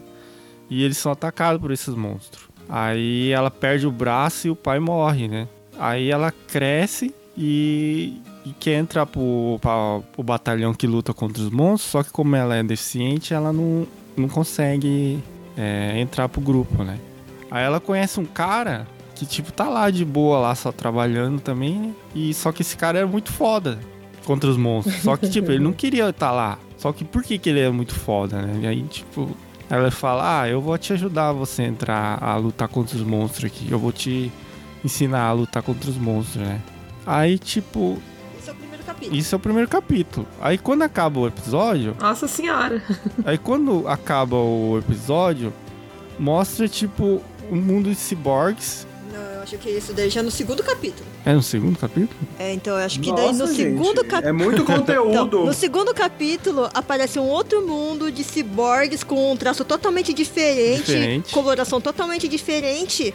E você acaba descobrindo que, na verdade, o mundo que você viu no primeiro episódio é o jogo desse, desse mundo dos ciborgues do segundo episódio. Ah, nossa, que confuso. Nossa, é um mundo é, dentro do mundo? ciborgues. Os, ci- é, não, Ai, não. meu Deus, calma, calma, que eu- eu o mundo agora- dos humanos, o planeta Terra, na verdade, é um jogo que os ciborgues Jogando. jogam. Estão jogando, entendeu? Meu tipo, Deus, as pessoas. gente, é Matrix. a- as pessoas que vivem no planeta Terra são tipo NPCs do jogo, né? Aí os Gente! ciborgues entram no, no corpo dos humanos e lutam contra os monstros. E tipo, só que os NPCs são pessoas normais que vivem no, no planeta. né? Será que somos NPCs? E elas morrem, entendeu? E elas morrem que, tipo, morreu, né? Ah, os NPCs são pessoas, São pessoas mesmo verdade, ligadas isso. no jogo e elas morrem quando elas morrem no Aí jogo. você descobre que os ciborgues, tipo, dividiram um pedaço do planeta pra fazer esse jogo. E eles, tipo, ficam jogando. É tipo um entretenimento É deles. tipo briga de galo. Nossa. Aí aquela menina do começo, na verdade, ela é considerada como um bug, porque ela não tá dentro do sistema. né? Ah. E o, o cara que ajuda a menina, ele, na verdade, é um ciborgue, né? Então, aquele, aquele cara que apareceu pra menina é o avatar dele, vamos dizer assim. né? Dentro do jogo. Por isso que ele é foda. Então, Consegue lutar contra Então, ele é um jogador. Só que a missão dele lá dentro, na verdade, ele participa do, da parte principal do jogo. É tipo do. Como que fala? Da, da manutenção do jogo. Então, na verdade, ele precisava acabar com os bugs. Só que ele, por algum motivo, ele se interessa por essa menina. Se interessa. Não, não, não é interesse. Não é o interesse Romântico. que, que parece. Interesse amoroso. É, Romântico. é que eu errei na palavra, então. Ele, ele, tipo, se liga com essa menina, ele fica intrigado, né, com essa menina e apesar dela ser considerada um bug da missão dele ser eliminar os bugs, ele pega e começa a ajudar ela, interagir com ela. interagir com ela. Aí, tipo, no mundo dos ciborgues, tipo, quem sai do sistema também é considerado bug. Aí, como ele tem essa relação com o bug do, do planeta Ah. Terra, dos humanos, Aí ele também é considerado um bug lá no, no mundo dele, né? Ai, que interessante. Aí a história vai se enrolando, Ah, Nossa, enrolando. gente, que complexo. Eu estou aqui tomando um chá e viajando. É aqui, bem viajado. Tipo, você acaba de ver o episódio e você vai ver o outro e fala, ué, que porra é essa? O Sayajin tá vivia acontecendo? assistir muito animes assim que a gente nunca assistiria. Né, Mino? Assistam Decada, até anotei aqui. Decadence. É, Decadence. Aí o outro é Maoga Queen no Tekigosha. Ah, Mao Gakuin no Teki- Tekigosha? É, que é o, o rei demônio. Ele, ele ressuscita. Aí você no- cai. É, não, não é nem você cai. Ele ressuscita, acho, dois mil anos depois, três mil anos Aconteceu. depois. Ah, eu assisti. É, aconteceu esse. uma batalha, não sei quantos mil anos atrás, daí o, mataram o Mao, né, que é o rei demônio. Uhum. Aí ele ressuscita depois, né, só que ele ressuscita como um... Um aluno, né? É, é porque tem. É, um tem aluno. É porque o mundo meio que foi Dividido, dividido, isso. né? O mundo dos Os demônios e dos humanos foi descendente dividido. puro- sangue puro com os descendentes que não tem sangue puro do, do Né? rei demônio, né? E ele é considerado que não tem sangue puro, mas ele é a reencarnação do, re- do rei demônio. É do, Do próprio rei demônio e ele é É, ele é fuderosíssimo, né? overpower. E aí ele renasce. Pra vocês terem ideia, ele nasce bebê, claro. E ele chega à idade de estudante em tipo duas semanas, alguma coisa assim. Né? De tão foda que ele é. Ele cresce e se torna um adolescente em duas semanas. E eu não tenho maturidade pro nome dele. Como é o nome dele, Sayajin? Fale aí. Anos. É o Anos. Anos. Vi por esse lado, eu só ouvi por causa Vivi inocente. sabia? Oh, tadinha inocente. Eu tenho zero Anos maturidade pro Anos. Borutigodo. Isso, Anos Vodigodo. E eu assisti esse, até comecei gostando, mas eu achei ele tão overpower É, que aqueles animes eu é bem cansei. que é overpower, daquele principal que é o overpower. Não, então você tem que assistir até a É. parte que ele encontra o melhor amigo dele, por causa que eles são muito chipáveis. Ah, eu assisti essa parte, mas não foi suficiente. Não, eu, eu gostei desse anime. Não é assim o super anime, mas é legalzinho. Teve gente que falou pra mim que era o melhor anime da temporada de verão. Ai, não tem como, gente. Gourmet não sai, não tem Tem uma como. menina que tem um milhão de filhos. Então, é, é uma, é uma formiga? Tem um milhão. Não, é uma menina mesmo que tem um milhão de filhos. Eu sou gachê essa pessoa, hein? The Sims. Nossa, você tá. O que você já tá falando? do- The Sims? Não é bem isso, mas tudo bem. Ela é amiga do Anos. O dessa tempo, os que mais me marcaram foi é, esses dois. Então, né? É que como eu assisti com o Sayajin, então os da minha lista também são praticamente os dele, né? Esse Decadência, eu também gostei desse do Mao, né? Aí um outro que eu gostei, que eu queria até é, recomendar, Kanojo Okarishimasu, que é Karikano. Esse daí é um anime de comédia romântica, né? É da Shonen Jump, se não me engano. Ele é bem assim, comédia romântica shonen mesmo, né? Tanto que ele tem bastante assim pegada meio ete também no meio, né? Só que a relação do principal, né, com a heroína, né, é que na verdade assim, o principal ele começa alugando, né, a a heroína, a heroína ela é uma menina que ela, como que fala? Ela se aluga como é, namorada por um dia, né? É namorada de aluguel. Sim, ela é uma namorada de aluguel, né? Então daí é, o principal, ele tá lá solitário, não sei das quantas, tá meio caído com a vida, é, separou da namorada que ele amava. Aí ele acaba caindo nessa daí de alugar a menina, né? E ele pega uma das mais populares lá pra alugar, né? Ele aluga, daí ele sai com ela, né? Ela como é uma das mais po- populares do site, e é claro que ela é super realmente boa como namorada assim, de um dia, né? Só que daí o que que acontece? Eu não lembro direito o que acontece no começo, que daí ele acaba apresentando ela pra avó dele como namorada dele, né? E daí a avó dele é, tipo, morre de amores pe- pela menina, né? E por uma coincidência também a avó dela tá internada no mesmo hospital que a avó dele e as duas são amigas. Fudeu. Exatamente. Então, daí, eles começam a ter que guardar segredo também é, disso daí, né? Então, eles estão fingindo que são realmente namorados, né? E a personalidade dela como namorada de aluguel e a personalidade dela realmente é bem diferente. né? Ela deixa bem claro, não, a gente vai deixar tudo separado, né? Você não é meu namorado nem nada, né? Só que daí é, vai acontecendo um monte de coisa e. E eles são vizinhos. Sim, eles são vizinhos e eles descobrem que estão, acho que se não me engano, na mesma universidade, né? Aham. Aí os amigos dele acabam conhecendo ela também. É uma cagada. É aquela, sabe aquela mentira É. que você perde o controle da daí vai mentira? começando a virar uma Esse bola de é neve isso. gigante, gigante, mais gigante, né? Só que daí acontece aquela coisa de os dois começam a, tipo, meio que ter uma amizade meio colorida no meio também, né? Só que nem- ela não quer admitir de jeito nenhum, né? É bem aquele romance Só que o shonen menino mesmo. é idiotinha Ele também, é né? idiotinho, só que... Deixa eu fazer um comentário Então, sobre é bem isso.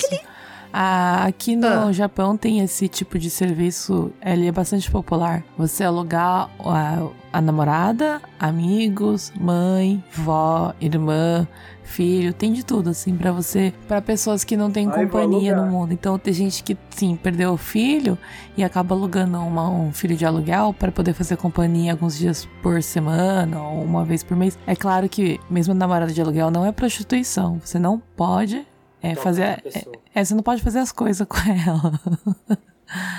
Nem beijar. É, só pra vezes- sair, pra passear. É, não pode tocar, é, já é... Tem todo um contrato também. Isso, é só alguém pra fazer companhia. E essa menina trabalha nisso aí. Então não é um trabalho sexual. É um trabalho, assim, de companheirismo.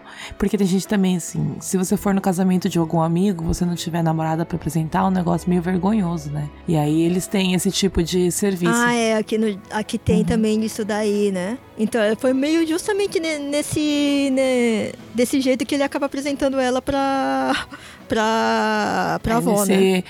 É, é assim, é que é difícil. No ocidente não tem muito dessas coisas. Tem, acho que tá começando faz pouco tempo, né? Mas é só pra gente deixar falado, né? Que ele não tava alugando ela pra sexo. É só. Gente, eu realmente nunca pensei profundamente sobre o assunto. Eu vejo esse anime de um jeito tão bonitinho. É que você é inocente, Vivi. Né, menina? Eu tô aqui. Olha a reflexão.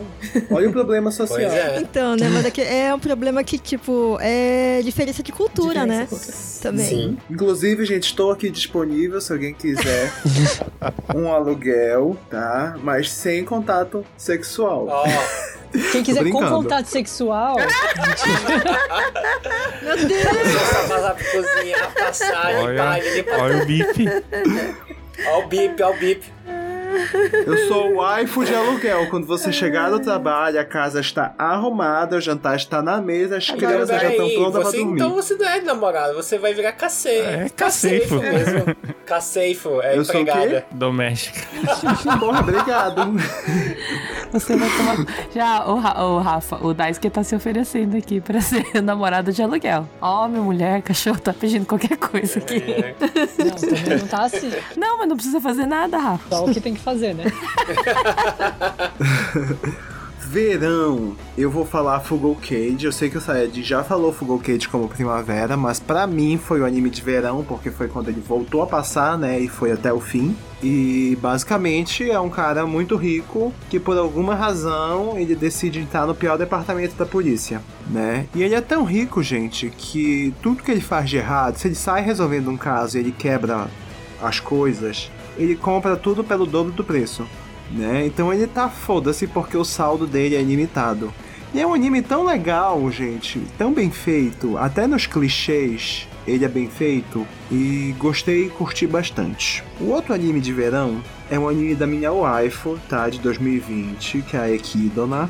Inclusive ela está voltando neste janeiro, né? É ReZero. O anime era para ter a segunda temporada, mas por conta do corona, a segunda temporada foi dividida em duas partes. Então, no verão de 2020, passou ReZero, primeira ReZero, segunda temporada parte 1, e agora passará ReZero, segunda temporada parte Então, 2. aí eu nem tava né? sabendo que essa primeira, essa primeira parte ia parar no meio. Eu fiquei esperando a continuação que nem uma besta.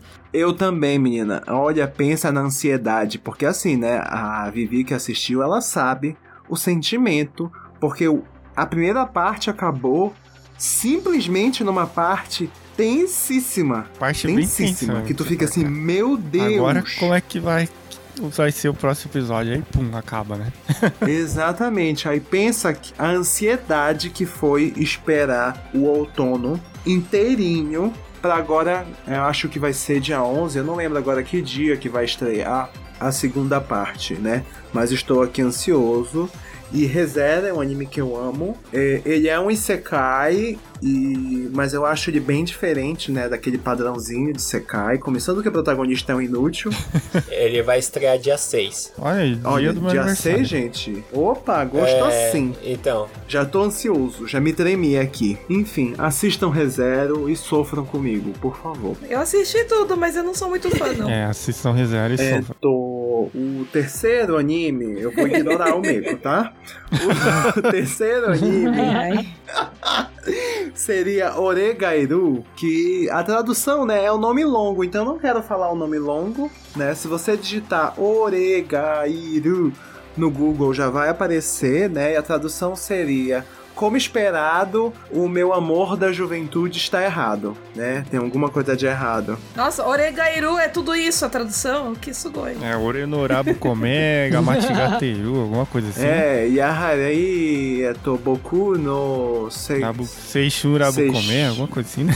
Isso, isso, a minha comédia romântica da juventude está errada como esperado. É isso o nome do anime. Yahari no Seishun Novo Comedy wa Machigateru ka. Obrigado, o Meco, porque eu não consigo decorar o nome desse anime. E ele é um anime de comédia romântica, como o nome diz, né? E ele é muito lindo. Essa foi a terceira e última temporada, né? Encerrando a série.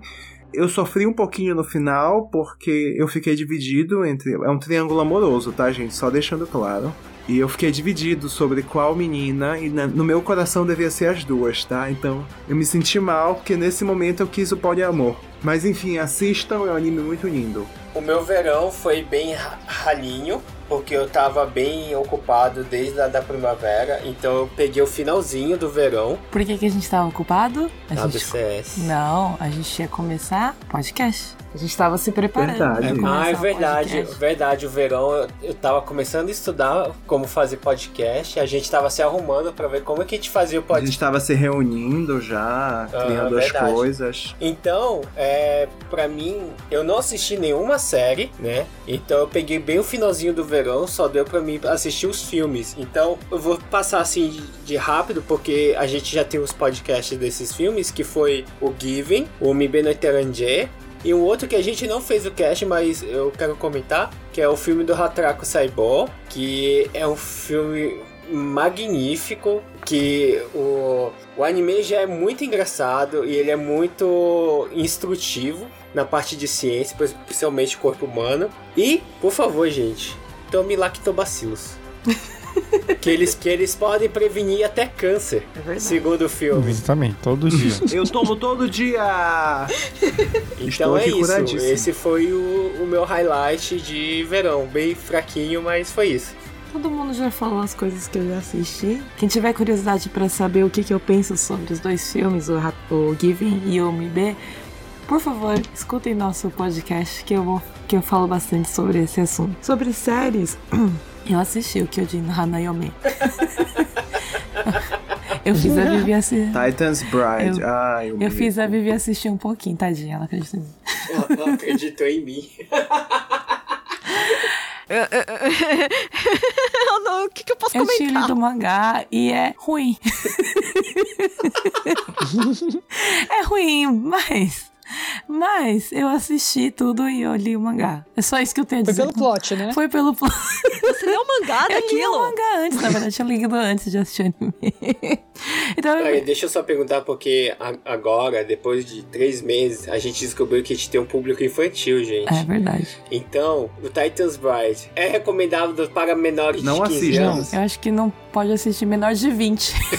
Não, É, menor de 35, não assistam. Menor de 100. Sou Samar, você. Tá? Se você é um ser humano, não assista. Sou Samar, você assistiu? Não, mas eu, quando saiu o mangá, eu me dei ao trabalho de ver o mangá e eu pensei assim, essa série não merece Ah. existir. Então vocês não recomendam. Então, gente, é, Titans Bride, a gente não recomenda se você é o menor. Na verdade, eu não recomendo mesmo. Tá.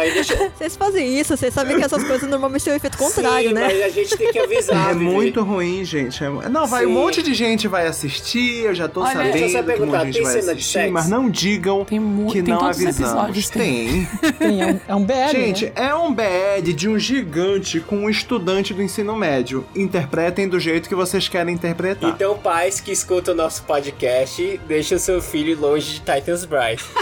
Eu acho que ele de tem. É, a mesma, não, ele tem mais que o Papa da Testai. Ah, não, eu só, eu só queria comentar que eu sou a única pessoa desse podcast que assistiu tudo e posso ter uma opinião sobre o assunto, tá? A minha opinião é a mesma de todo mundo. é, a minha opinião é a mesma de fala, todo né? mundo, é ruim mesmo. Tá, e já que todo mundo falou do Fogokete, é, e o Yairi falou sobre Hataraku Saibou, eu vou falar do único que ninguém não- falou até agora, que é um anime da Sanrio, que é sobre uma panda vermelha que Ah, trabalha perfeito. numa sociedade japonesa, num escritório japonês, assim como eu, tem vários problemas que são parecidos com quem trabalha em escritório aqui no Japão. Então, eu, sei- eu conheço pessoas que também trabalham em escritório japonês que falam, é, realmente, é bem É igualzinho. uma representação, né, da sociedade, do É, trabalho. representa, é representatividade o negócio lá. E é um anime chamado Agretsuko. Essa foi a terceira temporada. Que é, que é uma, uma diminuição para agressivo Retsuko. Tetsuka é o nome da personagem principal. É uma panda vermelha que acho que só tem aqui no Japão, né? E na China, É uma né? panda. Essa- vermelha? é. Ela é uma panda? é aquilo, aque- aquele bichinho que parece um esquilo é, um, é chamado panda vermelho. Era essa Eu panda. jurava que ela é uma raposinha. Não, ela é um panda vermelho. É um panda vermelho. Gente. Não, não, mas ele é pequenininho mesmo, tem o tamanho do, do Jiro. Não, então, e não é pequeno, né? Porque o é pequeno. Giro é enorme, o gato um. Ele é gordo, tá? É, então ele é pequenininho, mas é uma panda vermelha. O nome deles é impagável, o nome dos personagens, é muito bom. né? Então acho que eu só vou falar sobre isso pra não ficar muito longo, né? Porque já tá longe, longo pra cacete, já estamos terminando. Então vamos para o outono de 2020. ほ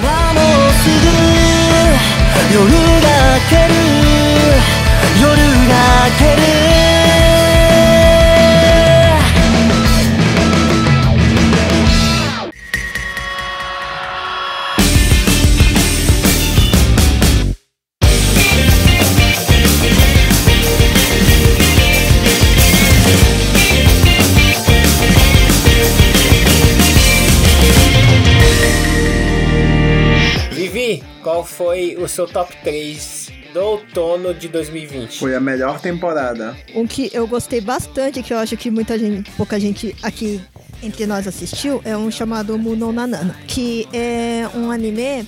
é, ele começa, na verdade, você não dá nada pra ele.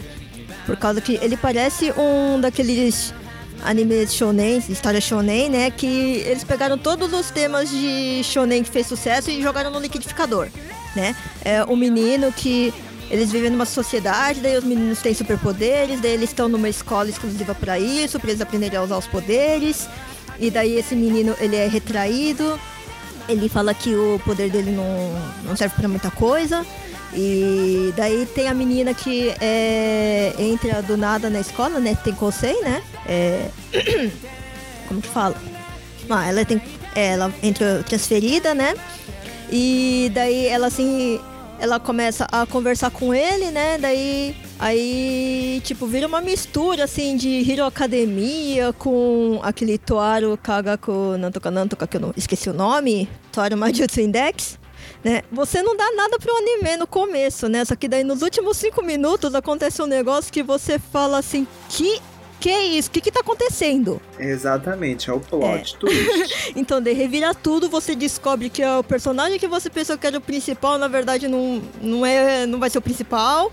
Que eu posso falar por causa que ele já acabou a temporada mesmo. Ele só aparece no primeiro capítulo. Então, o personagem que você acha que é o principal, Aviso de spoiler. porque o personagem que você pensa que é o principal, que é o Nanao, ele morre no primeiro capítulo. Uhum. E a menina fofinha que incentivou ele e, sei lá, deu autoestima pra ele, encorajou ele a quem mata ele. Então, né? Daí essa menina, a menina que, que ajudou ele, que incentivou, Ela pega simplesmente empurra ele do, do penhasco. Ela, na verdade, fala que entrou com um poder, para ela tem um poder, né, de ler o pensamento dos outros, mas na verdade ela não tem poder nenhum. Ela empurra ele do penhasco. Ah, a ela missão dela é matar as pessoas lá de dentro, porque na verdade É. as pessoas que estão lá dentro que têm poderes elas Nossa, são consideradas como o- os inimigos da humanidade. Então daí vai contando, cada capítulo ela vai contando o como que ela vai tentando matar as pessoas e vira um negócio meio que de detetive, né? É, depois, é, no terceiro capítulo vira meio que Dead Note, por causa que daí tem um outro menino que ele começa a desconfiar dela e daí fica aquela briga do, tipo, fica aquela guerra fria dos dois, sabe? Eles fingem que fingem que não sabem, fingem que não que estão confiando no outro, mas na verdade os dois não, não se confiam. E é muito interessante. Eu achei pelo menos muito interessante o, o tema do anime, ou como que vai a história vai passando depois. Daí, outro anime que eu queria falar é um que chama Maojo de Oyasumi. É um anime de comédia. Esse eu me interessei, ainda não vi. Então, esse é um anime de comédia, né? A menina, a princesa, ela é raptada pelo rei demônio, né? Pelo Mao. E daí a, a- o povo, os humanos, eles ficam desesperados, ficam tristes. E daí o Yusha, o, o cavaleiro, ele sai na viagem pra ir até o castelo resgatar a princesa, né? Só que daí a história conta é, a princesa lá dentro do castelo, as aventuras dela de como ela vai fazer pra dormir. Simplesmente isso. Ela quer dormir com glamour. Acho que essa menina é o sonho do Yanni. Ah, eu, me identifico muito com essa princesa. Então, é muito engraçado por causa que ela pega. Nossa, ela é minha inspiração, meu Deus. Tipo, ela é é minha, Minha ídola. Eu quero. Inspiração. Sério, eu quero, eu quero ter a vida dela de se me preocupar só Ai, em gente, poder que dormir com glamour. Tipo, ela tá lá na cama do, da prisão dela, a minha cama é dura, então eu vou arranjar um colchão, eu vou arranjar um lençol macio pra eu poder dormir. Ela vai As e- aventuras de uma menina que queria dormir. Aí ela tem um, um, um monstro lá que é um tipo de um lençol fantasma, ela pega, mata o monstro pra ela poder fazer de lençol pra ela. Aí ela precisa sair do, da prisão dela, ela suborna os, os ursinhos demônios lá com, com escova. Porque daí ela escova eles, daí eles ficam maravilhados e daí eles levam a chave pra ela poder sair. Ela sai passeando pelo. Ela sai passeando pelo castelo. Gente, é muito engraçado. Eu ri muito com esse anime, sabe? é muito bonitinho. Deixa eu ver, daí outro que eu queria. Eu só vou citar esse daqui por causa que ele, na verdade, é um remake, né, do anime antigo, do Dino Daiboken, né? O do Fly. Ah. Então, é que eu queria falar que esse daí também é uma adaptação que eu tô gostando bastante, né? A história é, é bem antiga, né? Como o mangá também, ele já é bem, bem, bem antigo. Então é uma história que talvez ela não, não vai agradar tanto as pessoas assim de agora, né? Mas pra quem é fã do, do mangá antigo, do anime antigo, né? Eu tô achando que a adaptação tá sendo boa e a animação tá muito, muito bonita. Uhum. Então, daí cada capítulo que passa, apesar de eu já saber o que, que vai acontecer, mas eu fico naquela ansiedade de ver de novo, de ver aquelas cenas clássicas, sabe? De ver o que que... Não o que, que vai acontecer, né? Mas de ver Mas o... é meio diferente. Levemente diferente. Então, é que ele tá sendo. Eu acho que ele tá sendo mais fiel ao mangá. Eu não cheguei a ler o começo do mangá, né? Mas pelo que eu vi, o a história do mangá e do anime é bem diferente. O anime antigo, ele era bem mais. Assim. dramático e meio encheção de linguiça Sim, também. Ele era É bem tipo, lento, né? no- na época que ele saiu, que tinha mais, né? Em questão do Dino Daiboken, o episódio que o, o Dai tá lutando com o Hyunker, acho que é o melhor episódio em questão de ação. Ai, meu, eu gostei muito do Crocodile. Quando o. Ai, eu esqueci do nome. Ele é meu favorito, eu esqueci do nome Que dele. o Popo? É o. Popo? É o Popo. Quando o Popo ele chega lá no castelo, nossa, meu Deus, pra salvar o pessoal. E daí. Ai, bom demais, né? nossa, Ele é meu aquela, pa- favorito aquela também. parte é muito boa. E a animação ficou Eu sempre muito gosto linda. Eu adoro o Popo. Dos personagens covardes. Então, Esse é o complexo de Zenitsu. Ai, sim. talvez, Pop né? perfeito, Mas pop então é que o reizinho. Popo é o personagem mais humano. Tipo, ele, tem, ele é cheio de defeitos e ele tá enfrentando todos os defeitos agora pra conseguir melhorar, pra ajudar o Dai. Né? Ele, ele também é Exatamente, tô favorito. batendo palma aqui pra Né? Vivi. É isso mesmo, definiu. Aí tem um que eu vou deixar que eu acho que o Sayajin ele vai falar, né? Aí eu só vou citar que eu sei que vocês acho que não gostaram muito do final, mas eu gostei. O Kamisama Não é Ninata isso. Ri. Na né? verdade, sobre o que eu protestei, daqui a pouco eu vou protestar. Quer falar Sim. sobre ele, pode falar. A, ge- a gente deixa esse também, assunto pro também. finalzinho antes de a gente decidir qual é o anime do ano. Aham, tá bom, então. Tá, eu acho que eu vou falar sobre eu vou protestar com quem comentar sobre esse anime. Se alguém comentar. Vamos correr, olha o tempo. Eu acho que eu, eu vou então deixar por aí, por causa que acho que eu já falei dos que eu mais gostei. Tá bom, então. Vai lá, Sol. Gente, outono é o mais difícil porque foi a temporada que eu mais assisti animes e foi a temporada que mais teve anime bom, né? Então, porém, contudo, todavia, citarei o reizinho do ano pra mim, que é Jujutsu Kaisen, tá? Que anime perfeito, que anime maravilhoso, é o próximo sucesso da Jump, tá? Não tenho muito o que falar por enquanto, mas assistam Jujutsu Kaisen. Se vocês ainda não assistiram, vocês estão errados. É... A Vivi já falou de Fly, então eu vou falar de Tonikaku Kawaii. Tá? Tonikaku Kawaii é do mesmo autor de Hayate no Gotoku, né? É, é um anime de comédia romântica e é muito fofinho. Simplesmente o menino, ele era um gêniozinho, né? Ele queria entrar na, no ensino médio da Tsukuba, ser um engenheiro, sei lá o que das quantas. Ele tinha muitos planos. E no dia, é, um pouco antes dele fazer o exame de admissão, ele foi atropelado e uma menina salvou ele. Né? E desse dia ele se apaixonou pela menina, mas ele nunca mais a encontrou. E por ele ter sido internado do atropelamento, ele não conseguiu fazer o exame de admissão para a escola e ele simplesmente parou de, de, de tentar. A vida dele perdeu sentido e ele começou a trabalhar e ele jamais esqueceu a menina, né? Um belo dia, a menina volta e eles se casam, assim, no mesmo dia. E aí a história se desenrola pelo casamento deles que acabou de acontecer e que até então eles eram dois desconhecidos, né? Mas aí temos umas coisas extras na história, tá? Então assistam. Eles eram adultos? Já, já. Quando dá o time skip, os dois já são adultos. Adultos, será? Hum, eu acho que ele tem 18 e ela tem 16. Pode, tá? A produção aceita? Não sei. Eu não lembro agora se é... Eu sei que eles têm assim uns. Eles têm um ano ou dois anos de diferença de idade. Né? E o terceiro anime é um anime que o Rafa odeia. Ah, mas o Rafa odeia quase é tudo. Taiso Samurai. Eu não odeio. É o Taisou me Samurai. des- decepcionei. É porque ele tava esperando um Yuri on Ice de ginástica Ah, ele tá protestando os músculos artística e não, Exatamente. não era isso músculos. E não entendeu? teve. E Não era nada. né? Vai, fala aí. Desculpa. já terminaste de ver? Terminei. Ah, tá. Ele fala Enfim, que odeia, mas ele assiste tudinho. a história é sobre um ginasta, tá? Que ele era conhecido como samurai, né? Taisou Samurai, que seria o ginasta samurai. Só que ele já é meio velho, tá, gente? Ele já não tá, já tá assim no declínio da carreira, ele tem um problema de no ombro e ele ia se aposentar, mas aí acontecem umas coisas, ele conhece um menino misterioso ninja e ele decide não se aposentar mais e voltar a treinar, só que agora se dedicar de uma forma diferente, né? E aí o anime vai contando a história aí dos dois e da família.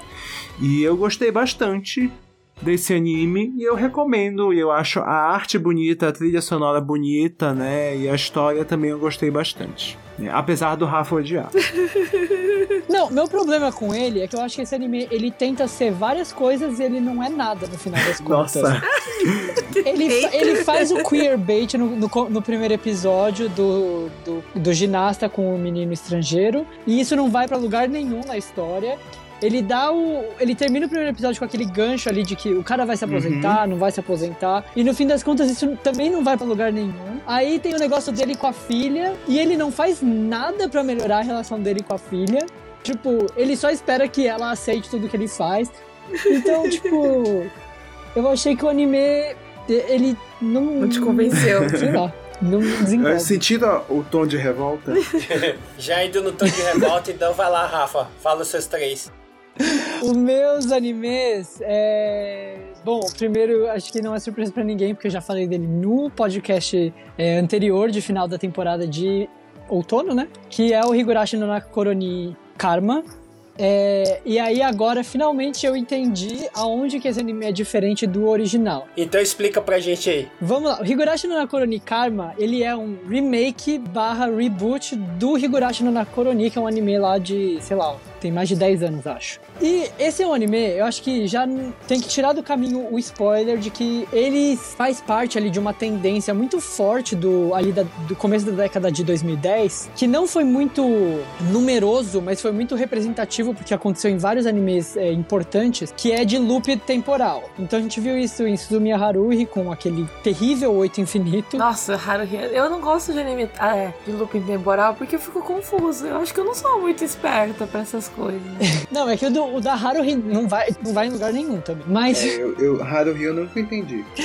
Mas teve o Science Gate também, que tem esse tema de looping temporal. É, aí teve o a adaptação de mangá do romance All You Need Skill, que também é sobre um cara que é, tem que morrer várias vezes pra vencer um desafio lá. E o Higurashi no Nakoroni, ele vai nessa linha também, que é uma história de que o protagonista morre várias vezes, ou todo mundo morre várias vezes, pra tentar resolver um, mis- solucionar um mistério ali, que é um vilarejo, que todo mundo fica meio doido e começa a se matar. Ai, que louco, gente. Sim, e- então ele assim, ele no começo você você começa a assistir, você acha que ele é um anime bem tosqueira de Aren, que é um menino, várias meninas fofinhas lá. E aí de repente todo mundo num banho de sangue, se matando, enfiando agulha na comida, enfim. Né, Como é que isso é bom, gente? assim, quando eu vi que esse anime, porque ele foi anunciado como um remake, né? Quando eu vi que ele ia, ser, ele ia ser lançado, eu fiquei muito feliz porque o anime original, apesar de eu gostar muito dele, ele tem uma animação muito porca. E a animação nova tá incrível, muito tá bonito. muito bonito, né? É, e assim, ele é. Por que que eu disse que ele é meio remake, meio reboot? Porque ele traz os mesmos arcos do anime original. Porque isso é uma diferença. Por, por exemplo, ele é uma história de loop temporal, mas cada arco é muito diferente um do outro. A história vai pra lugares completamente diferentes, apesar de eles estarem vivendo ali o mesmo período de tempo. É, e aí em volta ali de um festival, enfim. Só que nesse anime novo, ele traz os mesmos arcos do anime antigo, só que com desenvolvimentos um pouco diferentes. Assim, vai acontecendo cada vez coisas diferentes, né? Sim, sim. Então Que vão me- puxando pra outros caminhos. é, mas pra falar bem a verdade, eu assisti esse anime, sei lá, há uns sete anos. Eu não lembrava de detalhes de como a história se desenvolvia. Então, quando os primeiros episódios saíram, eu fui reassistir, assim, meio dando pulinhos, assim, nos primeiros episódios do anime original. Eu falei, ah, não, é um remake normal. Apesar de ele de anunciando como reboot, né? Mas eu, eu tive que ir ler e ver, tipo, quais as diferenças entre o anime original e o novo. E realmente a história começa assim, é, acho que aos poucos, cada arco começa a desenvolver histórias mais diferentes do anime original. Mas ele é mais, meio que uma história de e se? Tipo, e se o protagonista, ao invés de ter feito isso, tivesse feito isso, como a história teria terminado? Como esse arco teria terminado? E é por aí que a história vai, assim. Então, no final das contas, todo mundo continua morrendo todas as vezes. mas por motivos diferentes. Ai, é só eu que não consigo gostar de Higurashi, meu Deus do céu, eu não entendi nada. Eu acho interessante. Eu não ve, eu não acho que o anime novo tá trazendo muita informação nova pra história. Eu acho que o anime original, ele concluiu a história bem, ele entregou todos os mistérios ali. E o anime novo, ele só tá dando um, ele é como se fosse assim, pra quem quer assistir a história pela primeira vez, você pode assistir o anime novo, e pra quem já assistiu, você tem ali um gostinho a mais porque tem acontecimentos Então, diferentes. é por causa que a história do Higurashi, que eu tava vendo um vídeo no YouTube, né, explicando um pouquinho sobre esses loopings, né? Ele tem vários jogos, né, e tem vários loopings e foram Tipo, são muitas e muitas e muitas histórias e foram acrescentando várias e várias e várias histórias. Acho que tem mais de 100 loops diferentes. Ai, gente, que confuso, que triste. Então, tem Ah, alguns não. que são simplesmente de comédia, tem outros que vão acrescentando cada vez mais na história. É realmente complicado. Eu não entendo, eu não consegui entender até hoje também direito, né? Mas, então, eu acho que esse, esse- essa temporada de agora ele tá pegando justamente alguns detalhes de alguns loopings, né? é, adicionais que eles colocaram depois, né, na trama. Sim, sim, sim. É, porque ele, ele era originalmente um jogo Dojin, né? Um jogo indie. E aí depois ele foi ganhando, por causa da reper- repercussão do jogo, ele foi ganhando muito espaço. E aí teve várias, como você disse, né? Várias versões, foi relançado em vários. do PlayStation, DS, de Uhum, plataforma, né, do computador mesmo também. Enfim, é, então Higurashi foi um dos. Gente, eu me sinto muito burra assistindo esse anime, cara. Sério mesmo, eu não consigo entender nada. Mas pra você entender mesmo o Higurashi no Akoroni, você tem que assistir o primeiro anime inteirinho, não só a primeira temporada, porque eu acho que são duas temporadas e mais uns três ovas que concluem Eu acho que eu a assisti o série. primeiro, a primeira temporada do primeiro anime, como eu não entendi porra nenhuma, eu fiquei confusa, aí eu fiquei com raiva. É que a Mika, eu acho que não entendeu o sistema, a pegada do negócio, né? Que na primeira temporada, inclusive, tem um arco que mostra depois, que ele parece, tipo, o outro lado da história de- do segundo arco. Então daí, aí que você vai começando a perceber que aquilo lá não é uma história contínua. Ele é bem confuso. Mas, é- mas ele é um anime que eu gosto. Eu gosto muito dessas histórias de, de loop temporal. Por isso que Liseiro também é legal, por isso que a Mika também não gosta de Liseiro.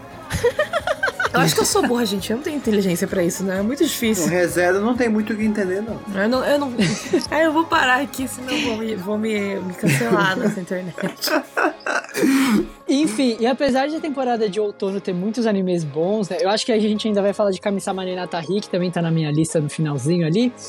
É, eu acho que alguém, alguém, pelo amor de Deus, fale sobre o filme de Kimetsu no Yaiba. Acho que também nem precisa, porque vocês fizeram um episódio De inteiro né, sobre o filme de Kimetsu no Yaiba.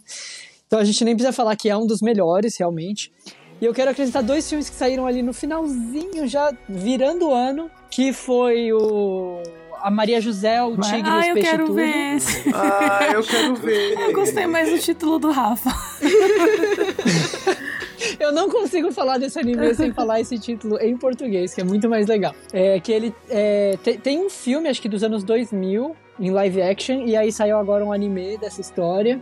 É uma história. Eles têm uma carinha assim de sick lit, né? Que é a história de romance com uma pessoa que tem algum tipo de doença, algum tipo de problema. Uma menina é, com deficiência física, né? Ela anda de cadeira de rodas. E eu fui assistir esse filme sem esperar muita coisa e eu me apaixonei. Que filme maravilhoso, revoltante. é, você chora, tem de tudo nesse filme. Ai, É gente, muito não tô bom. pronto. Eu tenho, acho que um filme americano é daquela atriz que faz a a Khaleesi do Game of Thrones, que que Ah, é o. É o... Until I Met You, alguma coisa Ah, assim, como não é? chama? Until I Met You, alguma coisa assim. Ah, como, eu era, como eu era antes de você? alguma é, coisa assim. ah, é. Era o plot é mais ou menos, pelo menos os trailer dos dois, um lembra o outro, sabe? Só que invertido, né? Ela cuidava dele e ele cuidava dela no, no da Maria do José e os peixes tudo. Eu vou adotar esse nome, gente. Sim, mas ele tem uma. é porque esse é um, o cara, ele é um estudante de universitário que ele gosta muito de um peixe específico que só existe no mar do México. Ah, não era Então ele tá estudando para ele, ele tá trabalhando vários baito que tem a ver com o mar. É, então ele faz baito numa loja de mergulho. Ele faz vários baito, tudo que tem a ver com o mar. Ah, que legal. Pra guardar dinheiro pra ir estudar no México, pra ir fazer acho que o mestrado dele pra estudar esse, esse peixe mexicano. é, um peixe doido, come tacos, enfim. E aí ele conhece essa menina e no começo assim, eles meio que se odeiam. É me- meio que a história do como eu era antes de você mesmo. É, só que essa menina, ele descobre que essa menina também adora o mar. Ele abre o quartinho dela, que ela mora num armário praticamente, e ela é apaixonada pelo mar. E só que ela não conhece o mar. Ela não conhece o mundo lá Ai, fora. já tô chorando. E aí, e a, a- a- avó dela é muito protetora, assim, então ela não deixa a menina sair de casa direito, ela só sai assim. A avó sai com a menina de cadeira de rodas à noite pra passear, porque ela não quer que os vizinhos vejam. E aí, esse menino começa a levar essa menina pra conhecer o mundo. E aí tem um, um acontecimento ali no finalzinho, no terceiro arco do, do filme, que é pra destruir qualquer coração. Ai, então, assim, se preparem, porque o filme é pesado. Eu vou ver sábado, talvez. Aí vou chuvar. Apesar de- mas é muito lindo. E a trilha sonora do Evan Cole, que faz a trilha sonora de Violet Evergarden, que é muito maravilhoso. A gente pode fazer Então, um assim, podcast sobre esse filme depois que a gente assistir. Vamos, vamos fazer um podcast. Assistam, assistam. E o outro filme que eu quero falar saiu no dia 25 de, de dezembro, que é o filme do Pokémon. Poco. Ah, eu tô louca pra assistir esse aí. Nossa, eu falar quero bastante muito desse ver. filme. Ele era pra ter saído no, no verão, se eu não No me verão, engano. né? Um filme de verão esse. É, o, Pokémon sempre lança filmes no verão, só que aí por causa do corona, né, eles adiaram e acabou saindo agora, é, dia 25 de dezembro. E, gente, ai, que filme maravilhoso. Ah, eu quero assistir. Como eu amo Pokémon. E assim, eu gostei dos últimos dois filmes de Pokémon, mas esse é um dos melhores, sem sombra de dúvidas. Eu ouvi falando que esse daí era um dos mais bonitos. Ele tá muito. A animação dele tá muito incrível. As cenas de ação estão muito bem animadas. E pra quem não tá gostando do anime de TV, porque o Ash tá muito infantil, esse filme traz um Ash um pouquinho mais certinho, assim, sabe? Ah. Ele tem até o olho um pouco menor, menos infantilizado. Sabe qual que é o meu problema com Pokémon? Toda vez que começa uma temporada nova, parece que a mente do menino reseta. São é porque é história de loop temporal. Ah, não é? tem loop temporal nenhum. Ele é que nem o, o Meitan Tekono. Ele tem 10, 10, 11 anos pra sempre. Tá, mas o, o Conan é esperto. Não, o, o, o Ash da, da temporada do XY, ele tava super da hora. Aí eu não cheguei, eu desisti. Eu, sabe quando eu desisti? Depois do Jotorigo, quando eu vi que resetou de novo, eu falei, ah, não, não quero mais isso na minha vida. Também passou Eu um bom tempo sem assistir. Eu voltei a assistir um pouquinho nessa do XY, só que eu também não assisti assim tudo.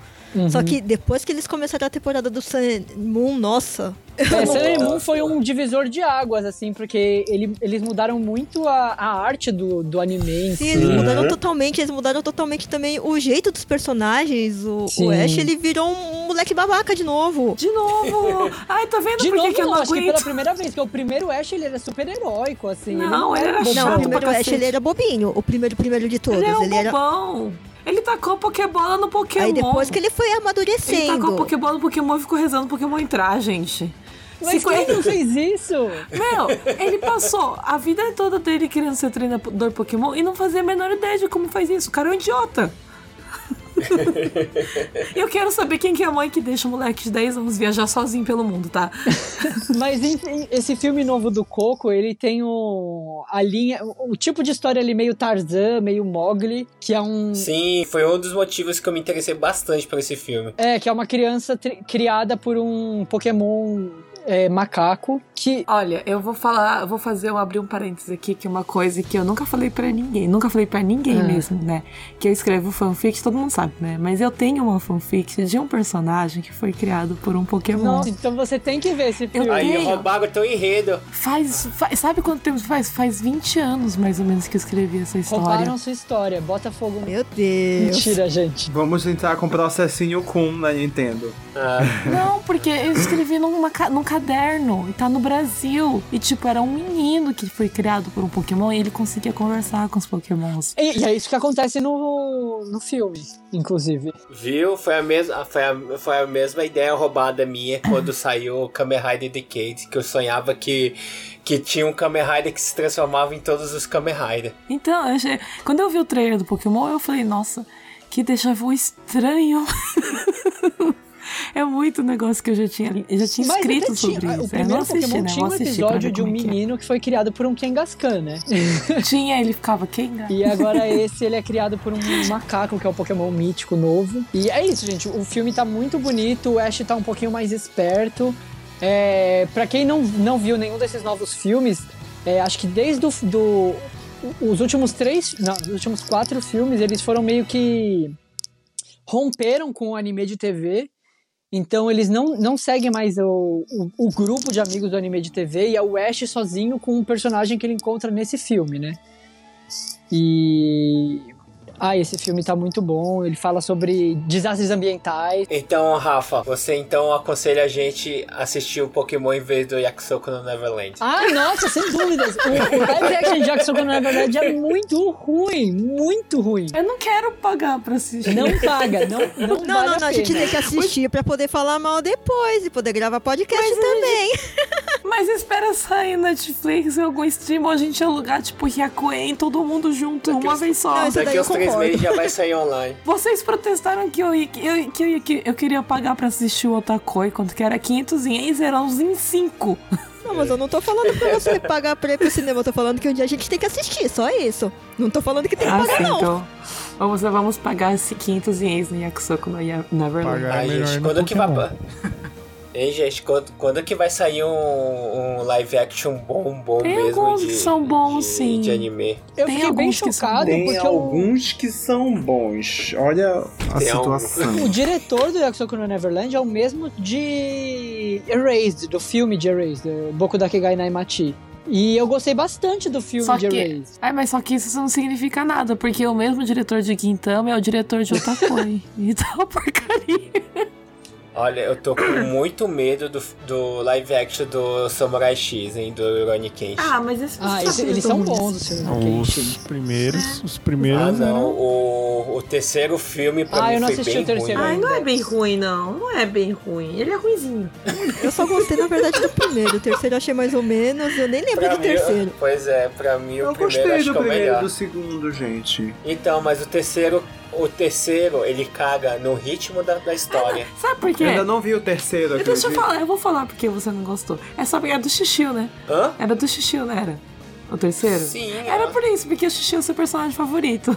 Aí você tá puto, só isso. Não, é que a saga do Xixiu Viu? É por causa do Xixiu que você não é gostou. que ele enrola muito. Tá, depois a gente discute, a gente faz um cast Live sobre é, Rurouni é. Rurouni Kenshin. O Meiko, fala dos seus animes de outono de 2020. Pro protesto de todo mundo é Yokoko na Moriarty. Ai. Lá vem.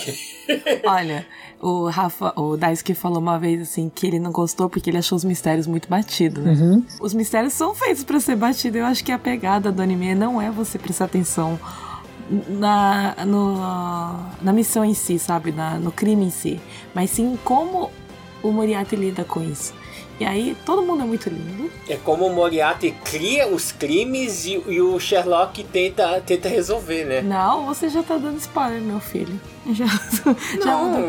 Porque da metade pra frente. Spoiler já- free. Da metade pra frente já muda tudo o que aconteceu, né? Eu quero falar de Kimetsu, só que eu, eu prefiro que vocês escutem nosso podcast sobre o Kimetsu no Yaiba. A gente fala pra cacete sobre isso também, tá?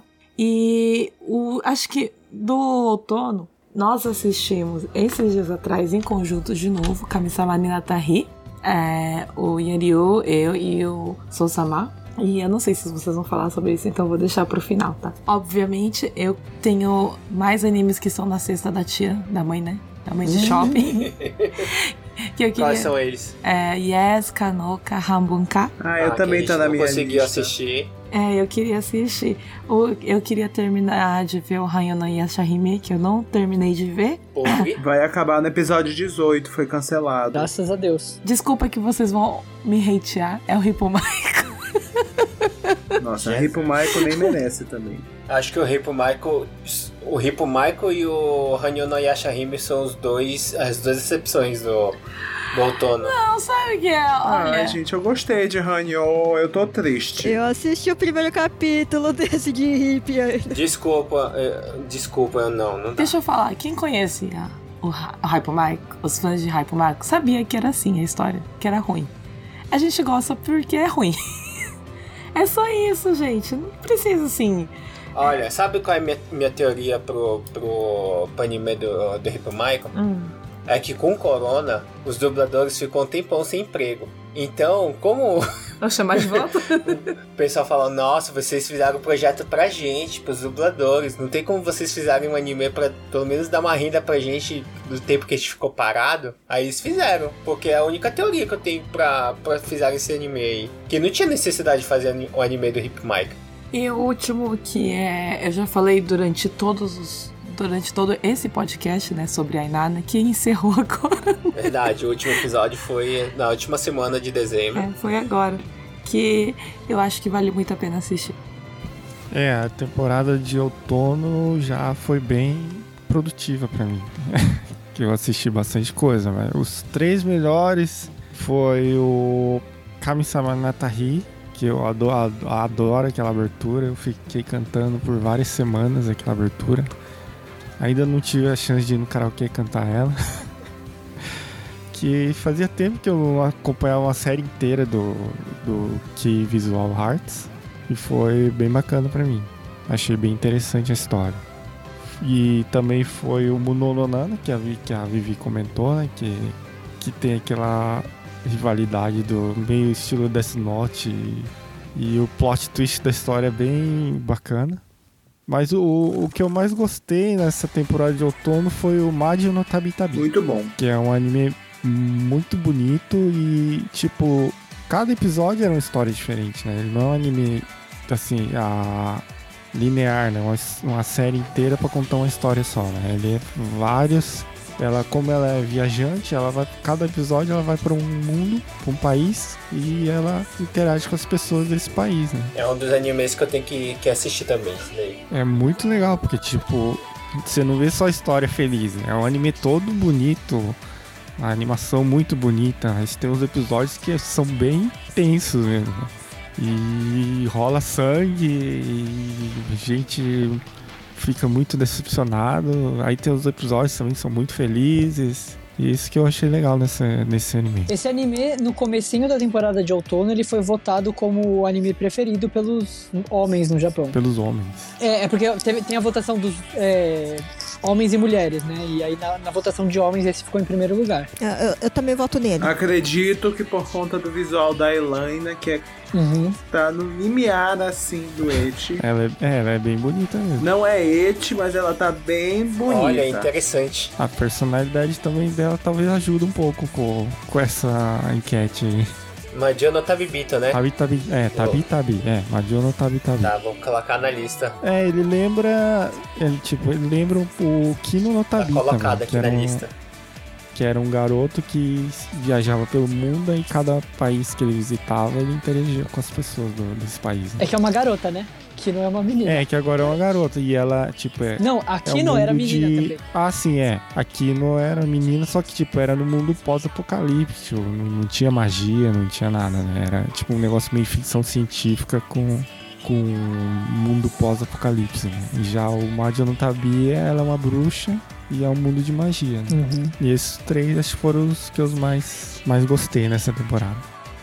Já comigo, é. Vai ser rapidinho aqui pra gente discutir um pouco sobre Discutir um pouco. é, Camisa que, que eu rapidão. Natai. só pra isso? Ah, é, porque foi um anime polêmico pra gente.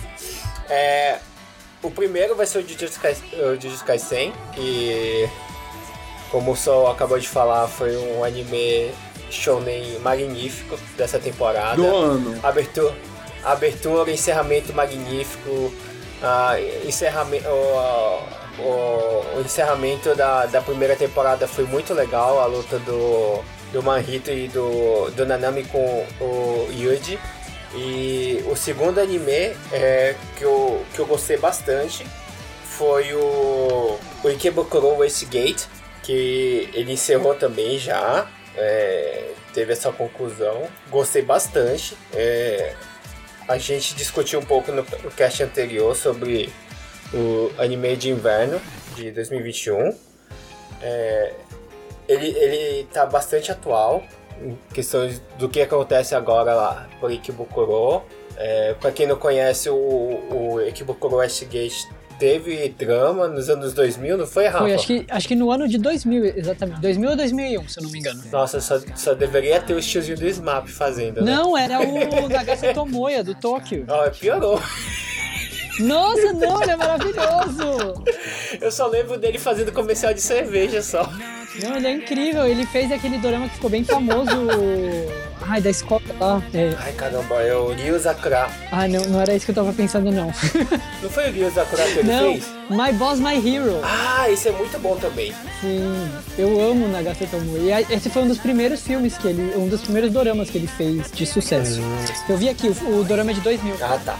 E o terceiro anime é a segunda temporada do, do Haikyuu to the Top, que encerra a- o jogo do, do Karasu com o Inarizaki Koukou.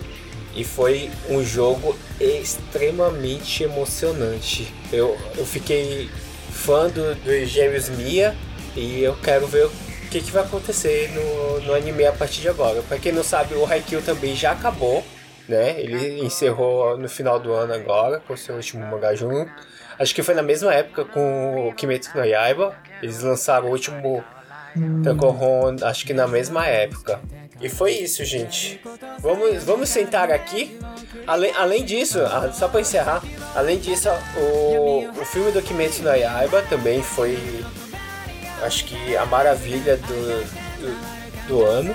Pra quem quer saber um pouco mais, escuta lá. Todo mundo tá falando, escuta o nosso podcast lá de Kimetsu no Yaiba. Segundo, o Sou Samar foi o podcast mais escutado da, da gente. Uhum. Recorde. Então confiram, quem não, não escutou ainda o nosso podcast do Kimetsu no Yaiba, o Mugeire Shahen, tá lá disponível nas nossas agregadores de podcast.「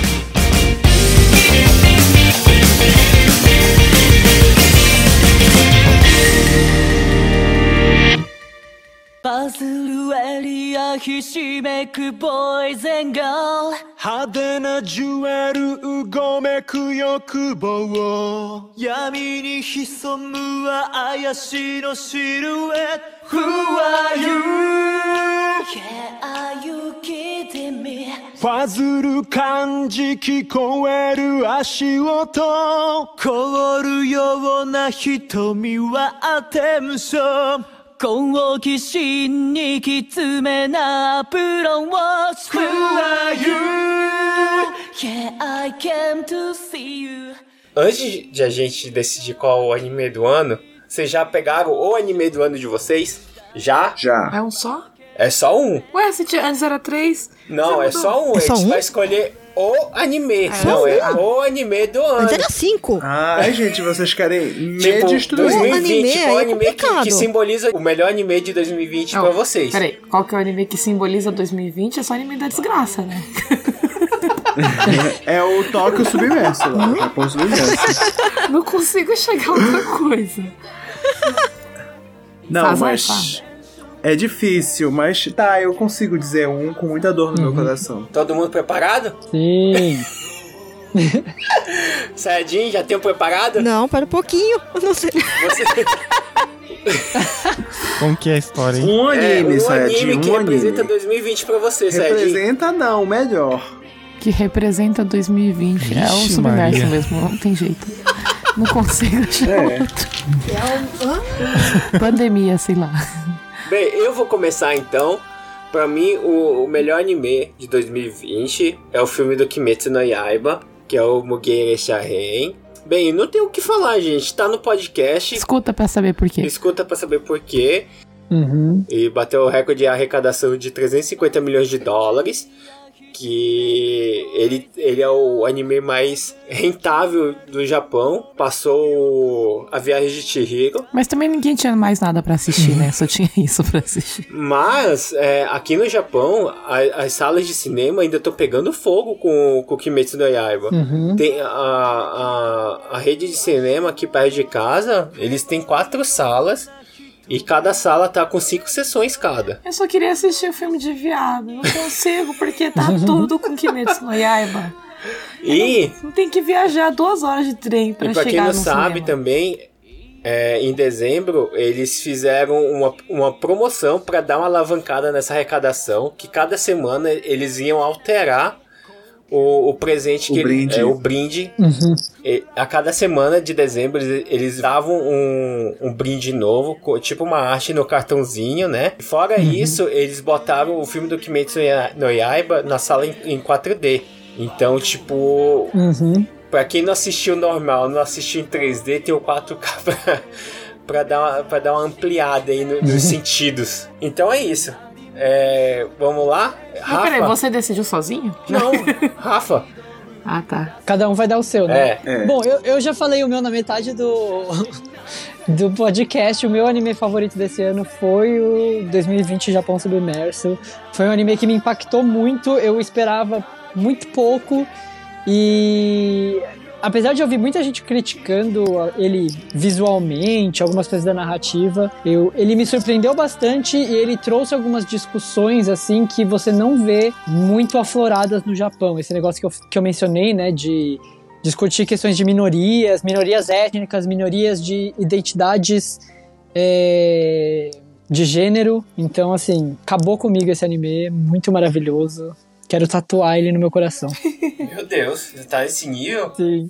Eu, inclusive, comprei o romance de, de- da década de 60 Tô en- enrolando pra ler ele. Nossa, década de 60? Sim, acho que é de 63 o, o livro original. E ele tinha uma pegada assim meio Godzilla, sabe? De. Era bem diferente do desse anime novo. Caramba. Sou. Vamos lá. Eu queria fazer diferente. Eu queria fazer diferente, mas eu não consigo fazer diferente. Vou escolher um shonenzinho, gente. Jujutsu Kaisen. E eu não sei o que dizer porque eu sabia que era bom. Eu sabia, mas foi um anime que me conquistou de tal forma de eu ficar ansioso esperando. Eu já falei isso antes, eu fico ansioso esperando. Inclusive, né, teve a pequena pausa de fim de ano. Eu tô aqui, sim, vamos, vamos trabalhar, animadores. vamos trabalhar, episódio novo. E vai ficou um hiato de três semanas, né? Então a ansiedade aqui está a mil. Jujutsu foi, assim, um anime maravilhoso. Está sendo ainda, né? Porque ainda não acabou. E Pra mim é o anime de 2020. Apesar de eu amar de paixão defender eternamente ReZero, mas ReZero ainda não acabou, então não escolhi ReZero. Nenhum dos dois acabou, ué. Não interessa. Se ReZero tivesse acabado, se ReZero tivesse acabado, seria ele. Mas como o ReZero fudeu com a minha cabeça e pausou por um- uma season inteira, ele foi prejudicado. Oh, tadinho. E vai começar a melhor parte. Eu acho que vai ser uma das melhores sagas do Jujutsu, não? Que vai ser Ah, tipo do- o Tunishiken do, do Naruto. Nossa, eu, co- eu comecei a ler isso no mangá e achei chatíssimo. Ai, tinha que ser o Rafa. Meu Deus do céu. Aliás, Se fosse o nível da década muito. de 60, era melhor. Ele parece muito, até demais, com o Chunin Shiken do Naruto, por isso que eu achei meio. Deixa eu falar, é que o Daisuke é um senhor de 95 anos no corpo de um jovem de 20 anos. Né, menina? Você chega na casa do Daisuke, ela tá ele sentado no chão, lendo os chosetsu lá, Tem tomando cheiro. chá. Tem cheiro de naftalina no armário do. Ele não perde uma oportunidade de, criticar um shonenzinho. Então, O Meko-chan. Vai. eu sou cadela do Ainana. Ok. Só, ponto. Eu amo, é, eles são meus amores e acabou. Então seu ano é ano- Esse ano vai ter Ainana na terceira temporada? Vai ser Ainana de novo, já tô adiantando. Vai ser Ainana. Spoiler! É, Spoiler. Spoiler do, do nosso podcast de 2021 pra 2022. Eu escolhi a Ainana. Fim. Vivi. Me deixa por último, que daí a gente já abre a polêmica. ok, vai então, Sayajin. É, 2020. Ah, eu, eu. eu não vou falar Dino Double King e não vou falar Higurashi na Koroni, porque eles já são animes consagrados já de, de muito tempo atrás. Ah, Faz sentido. Pra mim já é- eles são os melhores já, assim, já, já desde Daquela aquela época. época, eles é são os tipo melhores. falar. Não, é, é- deve ser tipo falar Dragon Ball, né? Então, tipo, é meio óbvio. né? Então eu não vou falar esses dois porque eles já são animes muito bons. E eu acho que esse ano o que mais realmente ficou na minha memória foi o Decadence.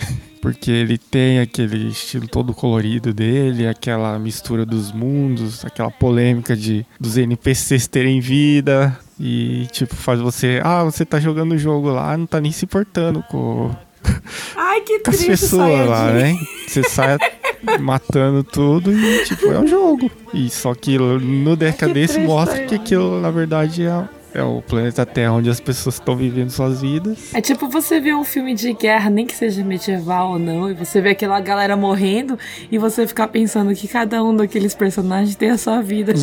É. É mais ou menos isso. E os ciborgues, tipo, é. Tratam aquilo lá como jogo, um jogo, né? que triste. É pra vocês se sentirem culpados quando vocês começarem a jogar Musou. Mais ou menos isso, eu acho. Foi o que mais marcou, né, nesse ano pra mim. Vivi.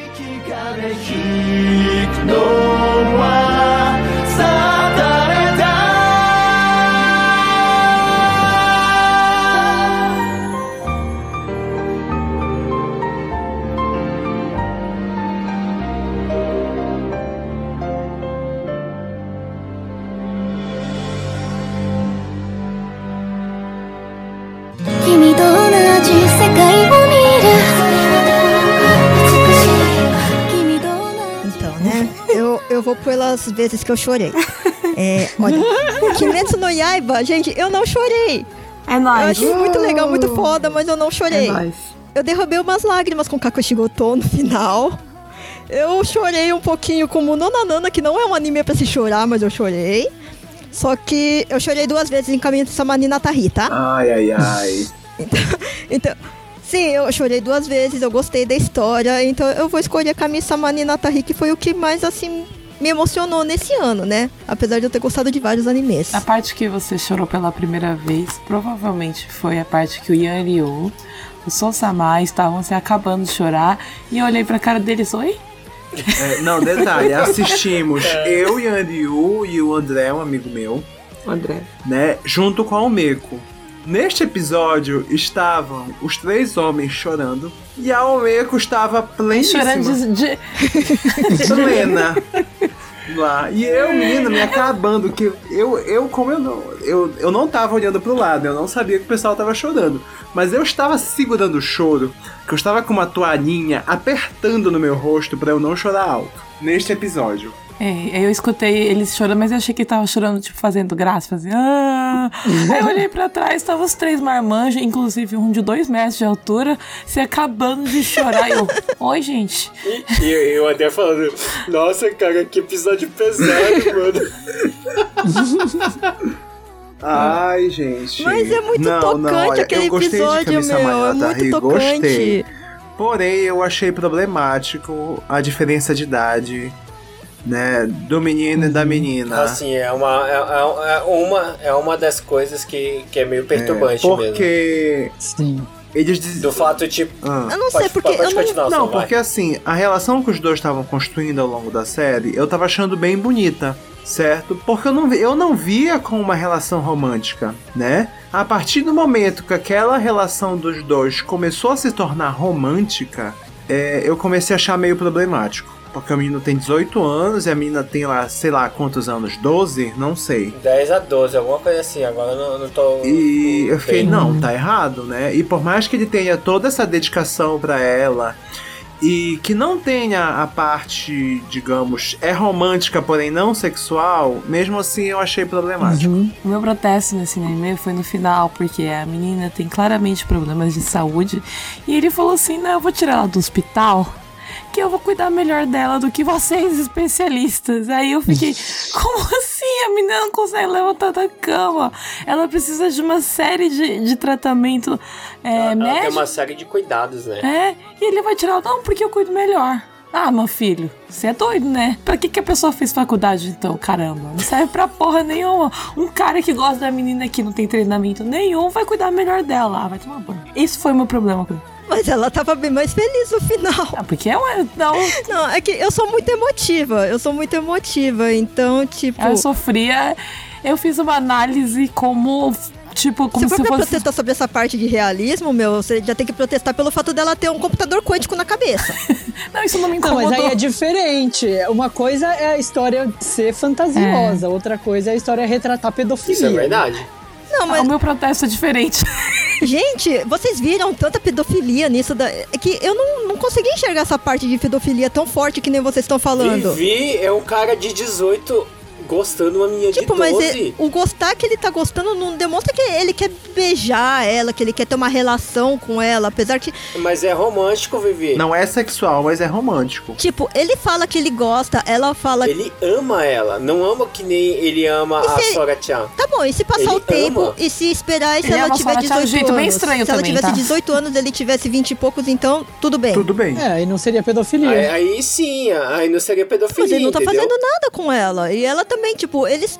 Tipo, eu acho que o amor entre eles, apesar deles estarem falando que é como uma coisa de casal, mas já não é aquela coisa de namorado. Sei lá, eu não vi tanto assim, uma pegada tão assim romântica nisso. Aham. Não, É. no início, quando eles estavam aquele, aquele negócio de amizade, dele se importar com ela, é, dela fazer parte da vida dele, eu tava achando bonito, porque eu não tava vendo, tava vendo, tipo, eles construíram uma relação fraternal. Por- Porque eu jurava desde quando eles estavam naquele episódio fazendo o filme da Sora, pra mim tava, tava claro que ele ainda gostava da amiga dele, entendeu? Sim, sim. uhum. E meio que ela tava ajudando ele a se aproximar Sim. dela. Isso, e aí quando ele percebe que na verdade ele não ama a amiga dele, que ele ama a menina, aí eu fiquei, hum, não gostei, Problemático essa parte. entendeu? Eu acho que se tivesse ficado nessa pegada. Não, eu acho que eles não precisavam ter colocado. Realmente, eu acho que eles não precisavam ter colocado esse fato de romance no meio. Podia tratar como Né? se fosse família. É, Isso. não, se fosse essa coisa fraternal, Sim, familiar. Como que Sim. fosse família, né? Mas é que eu vi essa relação deles mais como família do que como. Eu sei que ele, ele fala com ela como tipo de você ter me escolhido, eu ter te escolhido pro resto da vida, né? Só que eu vi, embora eles estejam falando disso, eu vi a relação deles mais como fraternal, né? Acho que é por isso que eu, tipo, não. Não liguei muito pra essa parte de pedofilia, assim, eu não acho tão assim. Não, se você não viu nessa, com essa parte de romance, Vivi, aí não tem problema nenhum. Mas tá bem claro no anime que tá, Uhum. na- no- tá com sentimento de romance ali. Ele ama ela. Sim. Ele quer ele como uma, ela quer, ele quer ela como uma esposa futuramente. Uhum, uhum. Acho que ele fala isso, não fala? Não, mas eu, eu não vi com isso com muito problema. O anime poderia ter contado exatamente a mesma história, sem mudar quase nada, sem ter colocado esse caráter de Sim. romance e teria sido Sim. bem menos problemático. É, nessa, é, nessa parte realmente ele não precisava. Isso daí. no- na primeira vez que eu vi, eu também pensei, não precisava, mas não mudou muito o, o, o que eu senti no final, tipo, de ver o, o final do anime. Tipo, pra mim foi muito bonito. Ah, não. ti- tirando isso, o anime é bem bonito Sim, o final sim. dele. Sim, sim, sim, é isso. Tirando esse romance, gente, o anime é muito bom. Não, e, Tá? E como o Rafa falou, o romance é totalmente desnecessário. sim, sim. Desnecessário. Desnecessário. Eu ia falar é, que não só o romance, o finalzinho ali da relação deles me dava muita agonia de assistir ela se movendo e as coisas que eles fazem ela fazer. Eu fiquei pensando, precisava Ah, disso? lá, de- lá, lá dentro do, do, do hospital ou já Fora fora? do hospital. Ah, tentando ela, ela- fazer ela. Gravar o final do filme. Eu achei meio tipo, nossa, precisava disso, né? Eu tava com raiva do protagonista quando ele tava no hospital tentando levar a menina. Ele, ele foi um babaca. Ah, ele foi meio idiotinha lá no hospital. Sim, foi bem idiota. Ele foi bem idiota mesmo. Ele tava meio que com pressa, né? Essa parte realmente, ele foi um pouquinho tipo. Era ruim, eu tava protestando um monte com ele. Não faz isso, não faz desse jeito, vai dar errado. Ele tava com pressa porque ele não tinha muito tempo antes de ser descoberto, então ele tava fazendo meio que tudo errado, até ele perceber que ele estava fazendo errado. né? Também protesto dela ter corrido na neve e ninguém ter Sim, feito nada contra sim. ela. A menina isso que eu correu descalça, cara. Filha da puta, meu. Eu protestei horrores, eu fiquei gritando quando a gente Pega tava essa assistindo. menina. Não, é um anime que eu gostei tanto, mas que o final deu uma cagadinha, sabe? Ai, mas assim, pelo menos eu gostei muito mais do que. Eu vou criar outra polêmica, eu acho, porque eu gostei muito mais do que Angel Beats e Charlotte. Mas e Clanad? É o anime favorito da Vivi. Clanad, Clanad é o, é o Né? top. Sim, sim. Ah, então. Não, também não, não é, não chega a ser. Eu não sei se é o meu favorito, mas é o que mais me detonou, por causa que eu realmente eu fiquei literalmente chorando por duas horas Nossa, eu, anime. eu preciso rever, sabia? Eu, não, eu, eu acho que eu sofri tanto que apaguei tudo da minha memória. É, menina, apaguei, apaguei completamente. Então tem vários capítulos que você passa assim o capítulo inteiro chorando naquela desgraça. Sim, inteiro. sim, sim. O final, na verdade, ele é meio confuso, o final do anime. Porque ele traz a história Uhum. do jogo, né? Daí ele tenta meio que resumir o, o final do jogo. E o final do jogo, tipo, o jogo é multi-ending, né? Tem vários finais. Uhum. Daí ele tenta trazer esses finais, né, e encaixar numa linha do tempo só, né? Então o final realmente é meio confuso, mas se você for ver a trama do Clanad inteiro, né, o drama que os personagens passam, né, toda a história de família que eles passam é muito, muito, muito tocante. Angel Beats eu gostei na primeira vez que eu assisti, depois eu protestei Angel Beats eu não gostei do final e Charlotte eu não gostei praticamente do anime inteiro. Eu percebi Desculpa, que eu gente. realmente não gosto desse anime. Charlotte, eu nem tentei ver, porque quando eu vi que era da, do Angel Beats, eu falei, ixi, é. Aí esse aí, a Vivi me mandou mensagem falando que esse do Kami-sama Natari é super lindo. Eu falei, tá, vamos dar uma chance. Aí me deixou com gosto amargo agora no final do, do anime. Aí eu. Tudo bem, eu, eu, eu, eu me vinguei com o, o Titan's Bride. Não, acho que essa foi a sua. Desculpa, É, desculpa. não, na verdade, acho que é a sua vingança contra mim, né? não, não. O anime em si, assim, até a metade eu tava. Não, eu, detalhe, né, que o que eu tô protes- protestando mais foi o fato dele ter tirado ela do hospital, porque eu tô protestando contra ele ser contra os profissionais de saúde. Isso é o que me incomodou muito mais do que o resto. E, o fato dela ter. Mas é bonito Camisa Manina Tahi. Só ignora esses detalhes que você não, não gostou. Mas emocionalmente, não, né, gente? Inclusive, eu acho que isso fica crítica pra, tipo assim, ai, de internar pessoas que estariam mais emocionalmente é, felizes em casa, junto com a família. Não, eu, eu não acho que todo mundo é muito mais feliz no hospital. Só que, convenhamos, né? Na situação que aquela menina tá de não conseguir levantar da cama, é muito melhor pra ela ou ter um home care com enfermeiros em casa, né? E com profissionais de saúde tem vigilância constante. Ou então estar internada num hospital que ela já estava destinada a ser internada, porque a, a médica mesma falou que aquilo é um lugar extremamente caro e ela precisava de um lugar desses, né? E ele teve que arrancar ela de lá. Aliás, quem tava pagando a conta do Ah, hospital? eles falaram que era o Dichan, né? Dichan que tinha pagado. Né? Pagou já pra vida É, inteira? tinha pagado. Nossa, gente, é- esse anime deu um podcast inteiro, né, cara? E é, então, o meu protesto foi diferente do de vocês, né? Eu protestei o negócio por causa dos profissionais de saúde. Pedofilia tá de ovo. Não tô falando da Idiobo, não, gente. Eu só tô protestando por coisas diferentes. Ah, se eu fosse. é, essa parte de, da pedofilia que eu não enxerguei tão a profundo que nem vocês. E eu acho que eu não tenho tanto problema com isso por causa que eu já vi tanta coisa da Clamp também. É, é aquele negócio que o Soul sempre fala de mim. Tá tanto tempo aqui Que no já Japão. desensibilizou. Essas coisas não afetam. Por isso que eu não tô protestando também. Eu não gosto posso falar Clamp, eu não muita posso falar coisa muita também, porque eu também gosto de Clamp, eu sempre passo aquele paninho, sabe? Ai, Clamp, você é muito Mas é isso, a gente tem que criticar. Eu também passo, passo todos os panos pra Clamp. Ah, sim.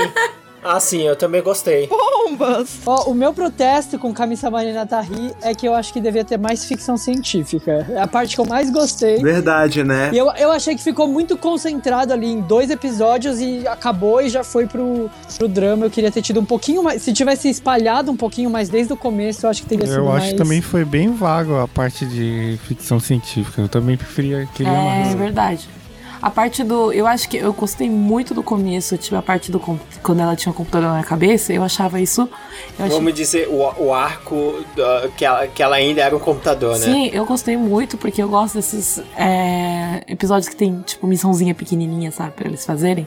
E aí esse. Mas no esse... começo ninguém sabia que ela tinha um computador então, na essa cabeça. parte eu gostava bastante. Quando ela tava resolvendo o problema dos outros. Era a parte do anime que eu realmente gostei.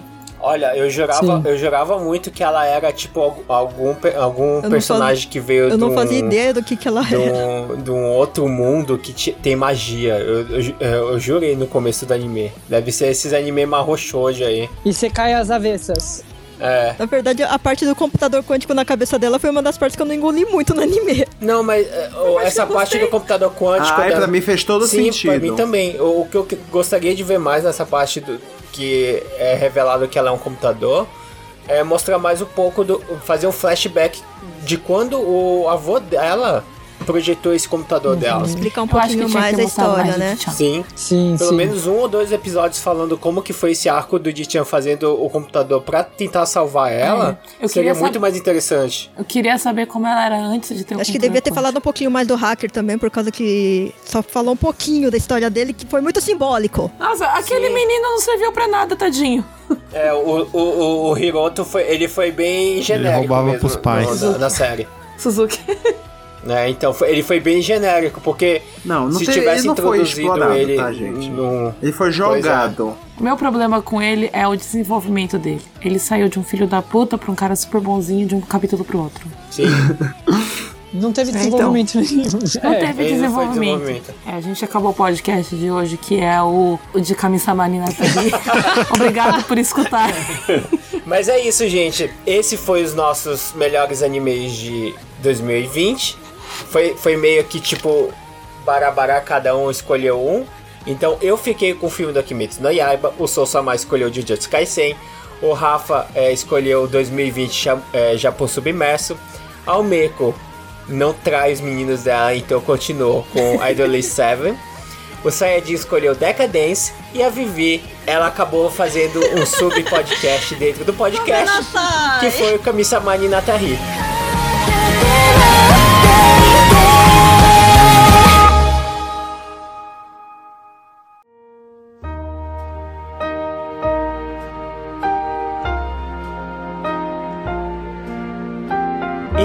Isso, tá tocando a musiquinha, está acabando o nosso expediente. O Meco 10 Tá na hora da honras. gente ir, gente. Que episódio longo.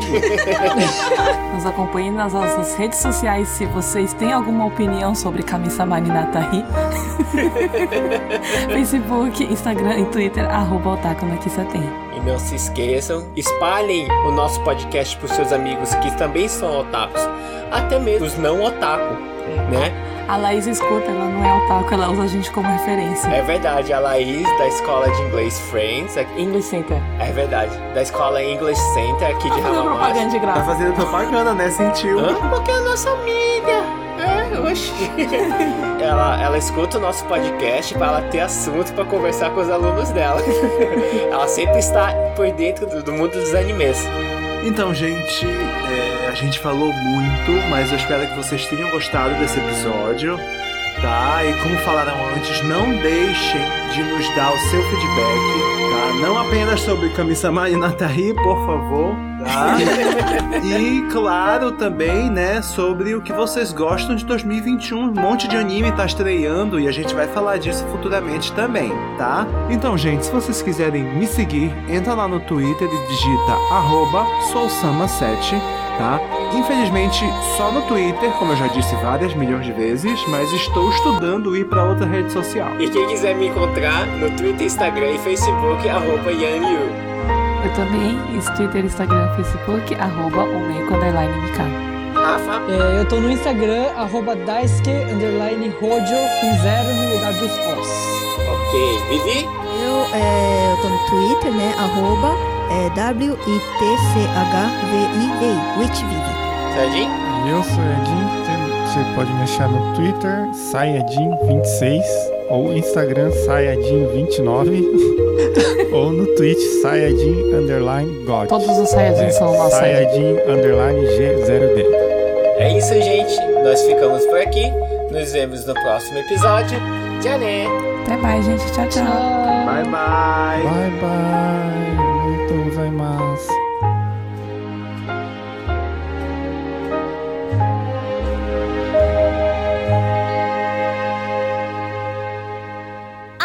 ございました。